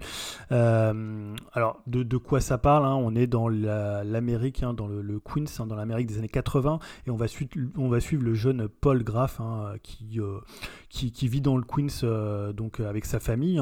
pour le coup c'est totalement une chronique familiale et il va se lier d'amitié avec un jeune garçon, Johnny, un- qui, est- mis au banc, un peu au banc de la société, enfin au banc de ses camarades de classe parce qu'il est noir, et ensemble ils vont faire les, quatre- les 400 coups. Euh, et alors voilà, le, film n'a pas forcément de pitch en lui-même, hein, c'est un peu, bah, un peu comme dans Licorice Pizza où euh, Paul Thomas Anderson racontait aussi un peu son adolescence, un peu comme Spielberg va le faire avec euh, The Fablemans prochainement, où il revient sur, euh, sur, sur son enfance. Bah, James Gray, là, il signe vraiment un film assez intimiste, un film, euh, alors évidemment à hauteur d'enfant, puisque c'est un enfant de, un enfant de 12 ans, et honnêtement, je pense que c'est un des plus beaux films que j'ai cette année. Alors moi, je suis pas un... J'aime bien James Gray, je trouve que c'est un réalisateur très très intéressant et euh, assez important, mais à chaque fois, je suis toujours partagé dans ces films. Il y a toujours des choses que j'aime bien et des choses qui me laissent un peu sur le, côté, que ce soit euh, We on the Night, que ce soit euh, Two Lovers, et Ad Astra que j'ai pas du tout aimé. Alors j'ai lu que Ad Astra d'ailleurs... il- c'est pas qu'il l'avait renié, mais il avait dit que la façon, enfin, la version finale de Ad Astra était pas forcément celle que lui il aurait fait et que les studios américains avaient un peu remonté le film. Donc là, il est revenu avec un film beaucoup plus euh, personnel, beaucoup plus, euh, on va dire, beaucoup moins tape à l'œil. À la fois, alors bon, il y a quand même un gros casting. On retrouve Anthony Hopkins, on retrouve Anna on retrouve Jere- Jeremy Strong. Donc le casting, il est, euh, il est costaud. Euh, et euh, moi, ce qui, je trouve que c'est un film qui m'a touché vraiment immédiatement. C'est une histoire assez simple. Euh, ce qui est intéressant, c'est que bah voilà, on a vu plein de films sur l'enfance. hein. On peut penser, euh, bah là, je disais les 400 coups, donc on peut penser à Truffaut. Euh, voilà, il y a plein de films qui parlent d'adolescents comme ça, qui vont un peu euh, pas, pas faire des fugues, mais un peu comme ça s'enfuir de leur famille et dans une ville. Mais ce que je trouve intéressant dans celui-là, c'est que le, gamin et la façon dont il représente, euh, des fois, t'as- alors je sais pas si c'était finalement moi qui me suis dit, euh, ah c'est quand même, euh, finalement j'ai vieilli et je suis maintenant un daron et je me dis merde, il faudrait pas que je laisse mon gamin faire ça. C'est-à-dire que tu vois, dans les 400 coups, en fait, par exemple, les parents, ils en ont un peu rien à foutre de l'enfant. Donc l'enfant, il va fuir parce que les parents, ils sont absents, parce que le père, il s'en fout, parce que la mère, elle est avec ses amants. Alors que là, les parents, ils veulent vraiment qu'il ils veulent vraiment le meilleur pour lui, en fait. Que ce soit le grand-père ou que ce soit le- les, deux parents, donc Anatawa et Jeremy Strong, ils vont vraiment essayer de le pousser, euh, tu vois, le mettre dans une école privée pour qu'il ait une bonne éducation, essayer de l'enlever des fréquentations qu'il pourrait avoir, qui pourraient être néfastes, euh, un peu le dissuader de vouloir devenir un artiste, tu vois, un peu ce que ferait un père de famille, et ça serait finalement, du, ça serait positif en fait, ça serait un peu pour l'aider. Et, et, euh, c'est ça, c'est en ça que le film est beau, c'est parce que c'est un film, alors évidemment qui parle d'un déterminisme social puisque euh, quand t'es euh, quand t'es un noir américain, c'est beaucoup plus dur que si t'es un, un blanc un blanc juif, du, du Queens. Et donc il y a cette espèce comme ça de racisme un peu ordinaire que d'ailleurs la famille de, de cet adolescent va reproduire. Mais en fait, ce que j'ai trouvé le plus beau, c'est que c'est un film presque sur le déterminisme existentiel, c'est-à-dire que dedans, en fait, il veut devenir artiste, il veut devenir soit dessinateur, euh, créateur de BD. euh, donc on voit bien l'idée du, petit Jam- James Gray. Et en fait, ses parents, c'est pas qu'ils le dissuadent de ça, mais ils essayent de le mettre sur une voie, tu vois, une forme de déterminisme existentiel en disant, bah c'est pas la voie qu'il faut choisir, faut choisir peut-être une meilleure école. Donc il va se retrouver dans une école privée qui d'ailleurs est tenue par le père de Donald Trump. Donc c'est vraiment l'école américaine un peu pour refaire les futurs euh, comme ça dirigeants américains blancs blancs américains. Et lui, son seul, enfin sa seule envie, c'est d'être un artiste. Et il va juste être porté par son grand-père qui est joué par Anthony Hopkins, qui va lui dire Ouais, ok, si tu veux être artiste, bah sois artiste. Il va juste lui dire ça, juste ces mots-là, là où ses parents, qui pourtant, tu vois, des fois, tu as envie de le claquer, le gamin, il va aller euh, fumer du shit avec son pote dans les toilettes. Toi, ton gamin ferait ça, tu lui mettrais deux tartes quand il revient. Donc le film, il te renvoie aussi à cette image que toi, tu peux avoir d'une espèce de normalité, alors que bah, l'enfance, c'est le moment où finalement tu vas expérimenter le plus de choses, où tu vas peut-être être le plus euh, loin de cette route qu'on cherche à tracer. Et je trouve c'est ça qui est vraiment beau, c'est ce déterminisme existentiel qui, euh, bah, qui menace tout le monde. Et il va finalement aller dans cette école, euh, dans cette école euh, finalement privée, euh, alors qu'il était en école publique, et il va devoir s'éloigner quelque part de, ce, petit, de ce petit gamin noir. Et voilà, le, le- je trouve que ce qui, était très beau, alors il y a la distribution, je parlais d'Anna Tawai, j'en parle souvent ici, Jere- Jeremy Strong aussi est assez fabuleux dans le rôle du père, on l'a vu dans Succession, euh, bah là il a un rôle totalement différent, Euh, la photographie elle est impeccable, hein, c'est Darius Kunji, Euh, il y a beaucoup de références au film de, de James Gray, notamment bah, le frère hein, qui, préfigure un peu ce qu'on aura dans We on the Night aussi, à avec le, grand-père, il va essayer de construire une fusée, donc il préfigure un peu Ad Astra, on voit qu'il a mis beaucoup de lui-même et beaucoup de, de toutes ses obsessions et beaucoup de ses films, et voilà, c'est vraiment un film que j'ai trouvé, euh, que j'ai trouvé magnifique, extrêmement touchant, extrêmement simple, mais en même temps assez amer dans la manière dont il montre que bah, une espèce de destinée comme ça qui semble être toute tracée et une Amérique qui va devenir celle du capitalisme, celle des années 90, celle de Trump, hein, Trump presque avant l'heure, puisque Trump a été très actif dans les années 90-2000 aussi, hein, c'était la grosse époque de MTV, et je trouve que là, euh, bah, il, clôt son film, c'est un film qui est à la fois nostalgique et mélancolique, mais surtout qui est un film amer. Et c'est vraiment un, des très beaux films de cette année, peut-être un des plus beaux que j'ai vu cette année avec euh, Licorice Pizza sur des thèmes euh, assez similaires, mais dans un traitement, traitement totalement différent de Paul Thomas Anderson. Upcast, quand même, le podcast du grand écart. Quoi. Parce que c'est vrai que. Non, après, ça, reste un film quand même assez accessible. hein, C'est du James Gray. Ouais. Je trouve pas que ça soit un cinéaste non plus. euh, Euh, en tout cas, tu m'as bien donné envie euh, d'aller le voir. euh, franchement, ouais, ça, ça a l'air, ça a l'air plutôt bien. En plus, si, ça, si esthétiquement c'est chouette, et en plus ces acteurs ont l'air d'être, enfin voilà, ça, c'est. Et, bon, c'est- écoute, et on- pour le coup, c'est pas un film des années 80 qui glorifie cette période-là, tu sais, avec plein de signes, euh, tu vois. oui, très- oui, c'est pas du Stranger Things, quoi. Ouais, tu ouais, vois. ouais. Voilà, Ouais, donc non, ça, c'est voilà. appréciable. hein. Ça pourrait se passer à une autre époque, mais euh, voilà, on sent qu'il raconte son enfance et tout ce qu'il a, ce qu'il y a vécu à cette époque-là dans le Queens, quoi. Ouais, mais je vois bien la filiation avec euh, Licorice Pizza où on était 70, là c'est la période d'après, Ouais. avec des gens qui euh, essayent de dépeindre plutôt une époque sans les fioritures, quoi, vraiment ce qu'ils ressentent avec euh, une- un contexte réel, quoi. Et pas la vision euh, qu'on a à l'heure actuelle euh, Ouais, du- d'une nostalgie de l'époque, quoi. Oui, il n'y a pas du tout de nostalgie dans Voilà, le film. c'est hein. pas de la nostalgie, c'est du réel. Ah, ça, hein, ouais. Bah, je je Ça- le conseille à tout le monde, il doit être encore en salle, hein, si vous pouvez le voir ou quand, quand il sortira. C'est vraiment un très très beau film. Eh ben écoute, euh, merci beaucoup. On va finir euh, avec, euh, avec ce, ce bon conseil de cinéma. Et avant de nous quitter et de vous dire au revoir, est-ce que quelqu'un a choisi un morceau pour conclure, pour finir le, le- ce podcast Dim ou, ou Julien? Bon, écoute, Normalement. je, je peux me proposer. hein. Ah oui, si. Bah, écoute, puisque, Tout d'un euh, là, a début novembre, on est toujours. Non, c'est quoi Ouais, non, il y a peut-être une semaine ou deux est sorti le nouvel album de Wave Blood. hein, qui s'appelle End in the Darkness Earth's Aglow. hein. donc euh, Wave Blood, c'est, euh, on parle souvent hein, de cette artiste euh, féminine, hein, très très très très beaux albums généralement, notamment le dernier Titanic Rising.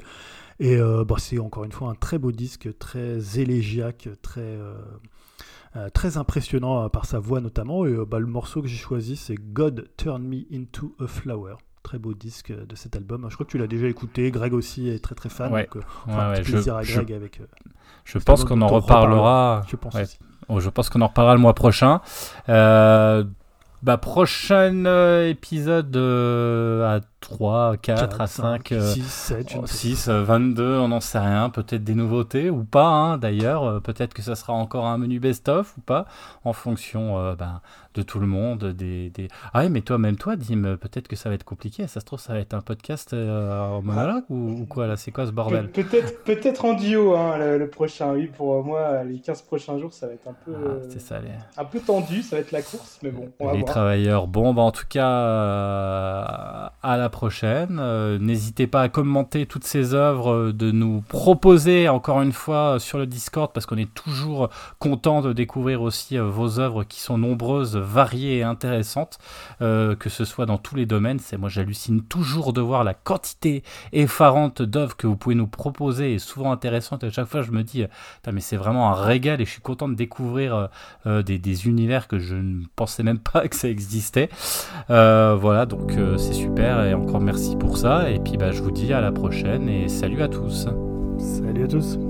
Salut As long as I stand to face the crowd, to know my name, to know its sound.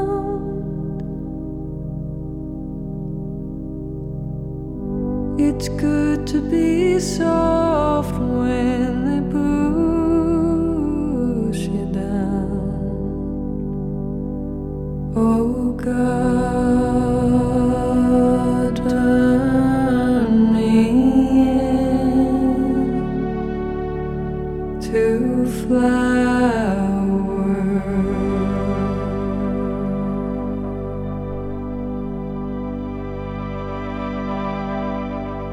It always takes me. It's such a curse to be so hard.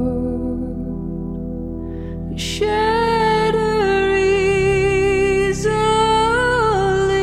and can't pick up all those shards. It's the curse of losing yourself when the too far. Oh God,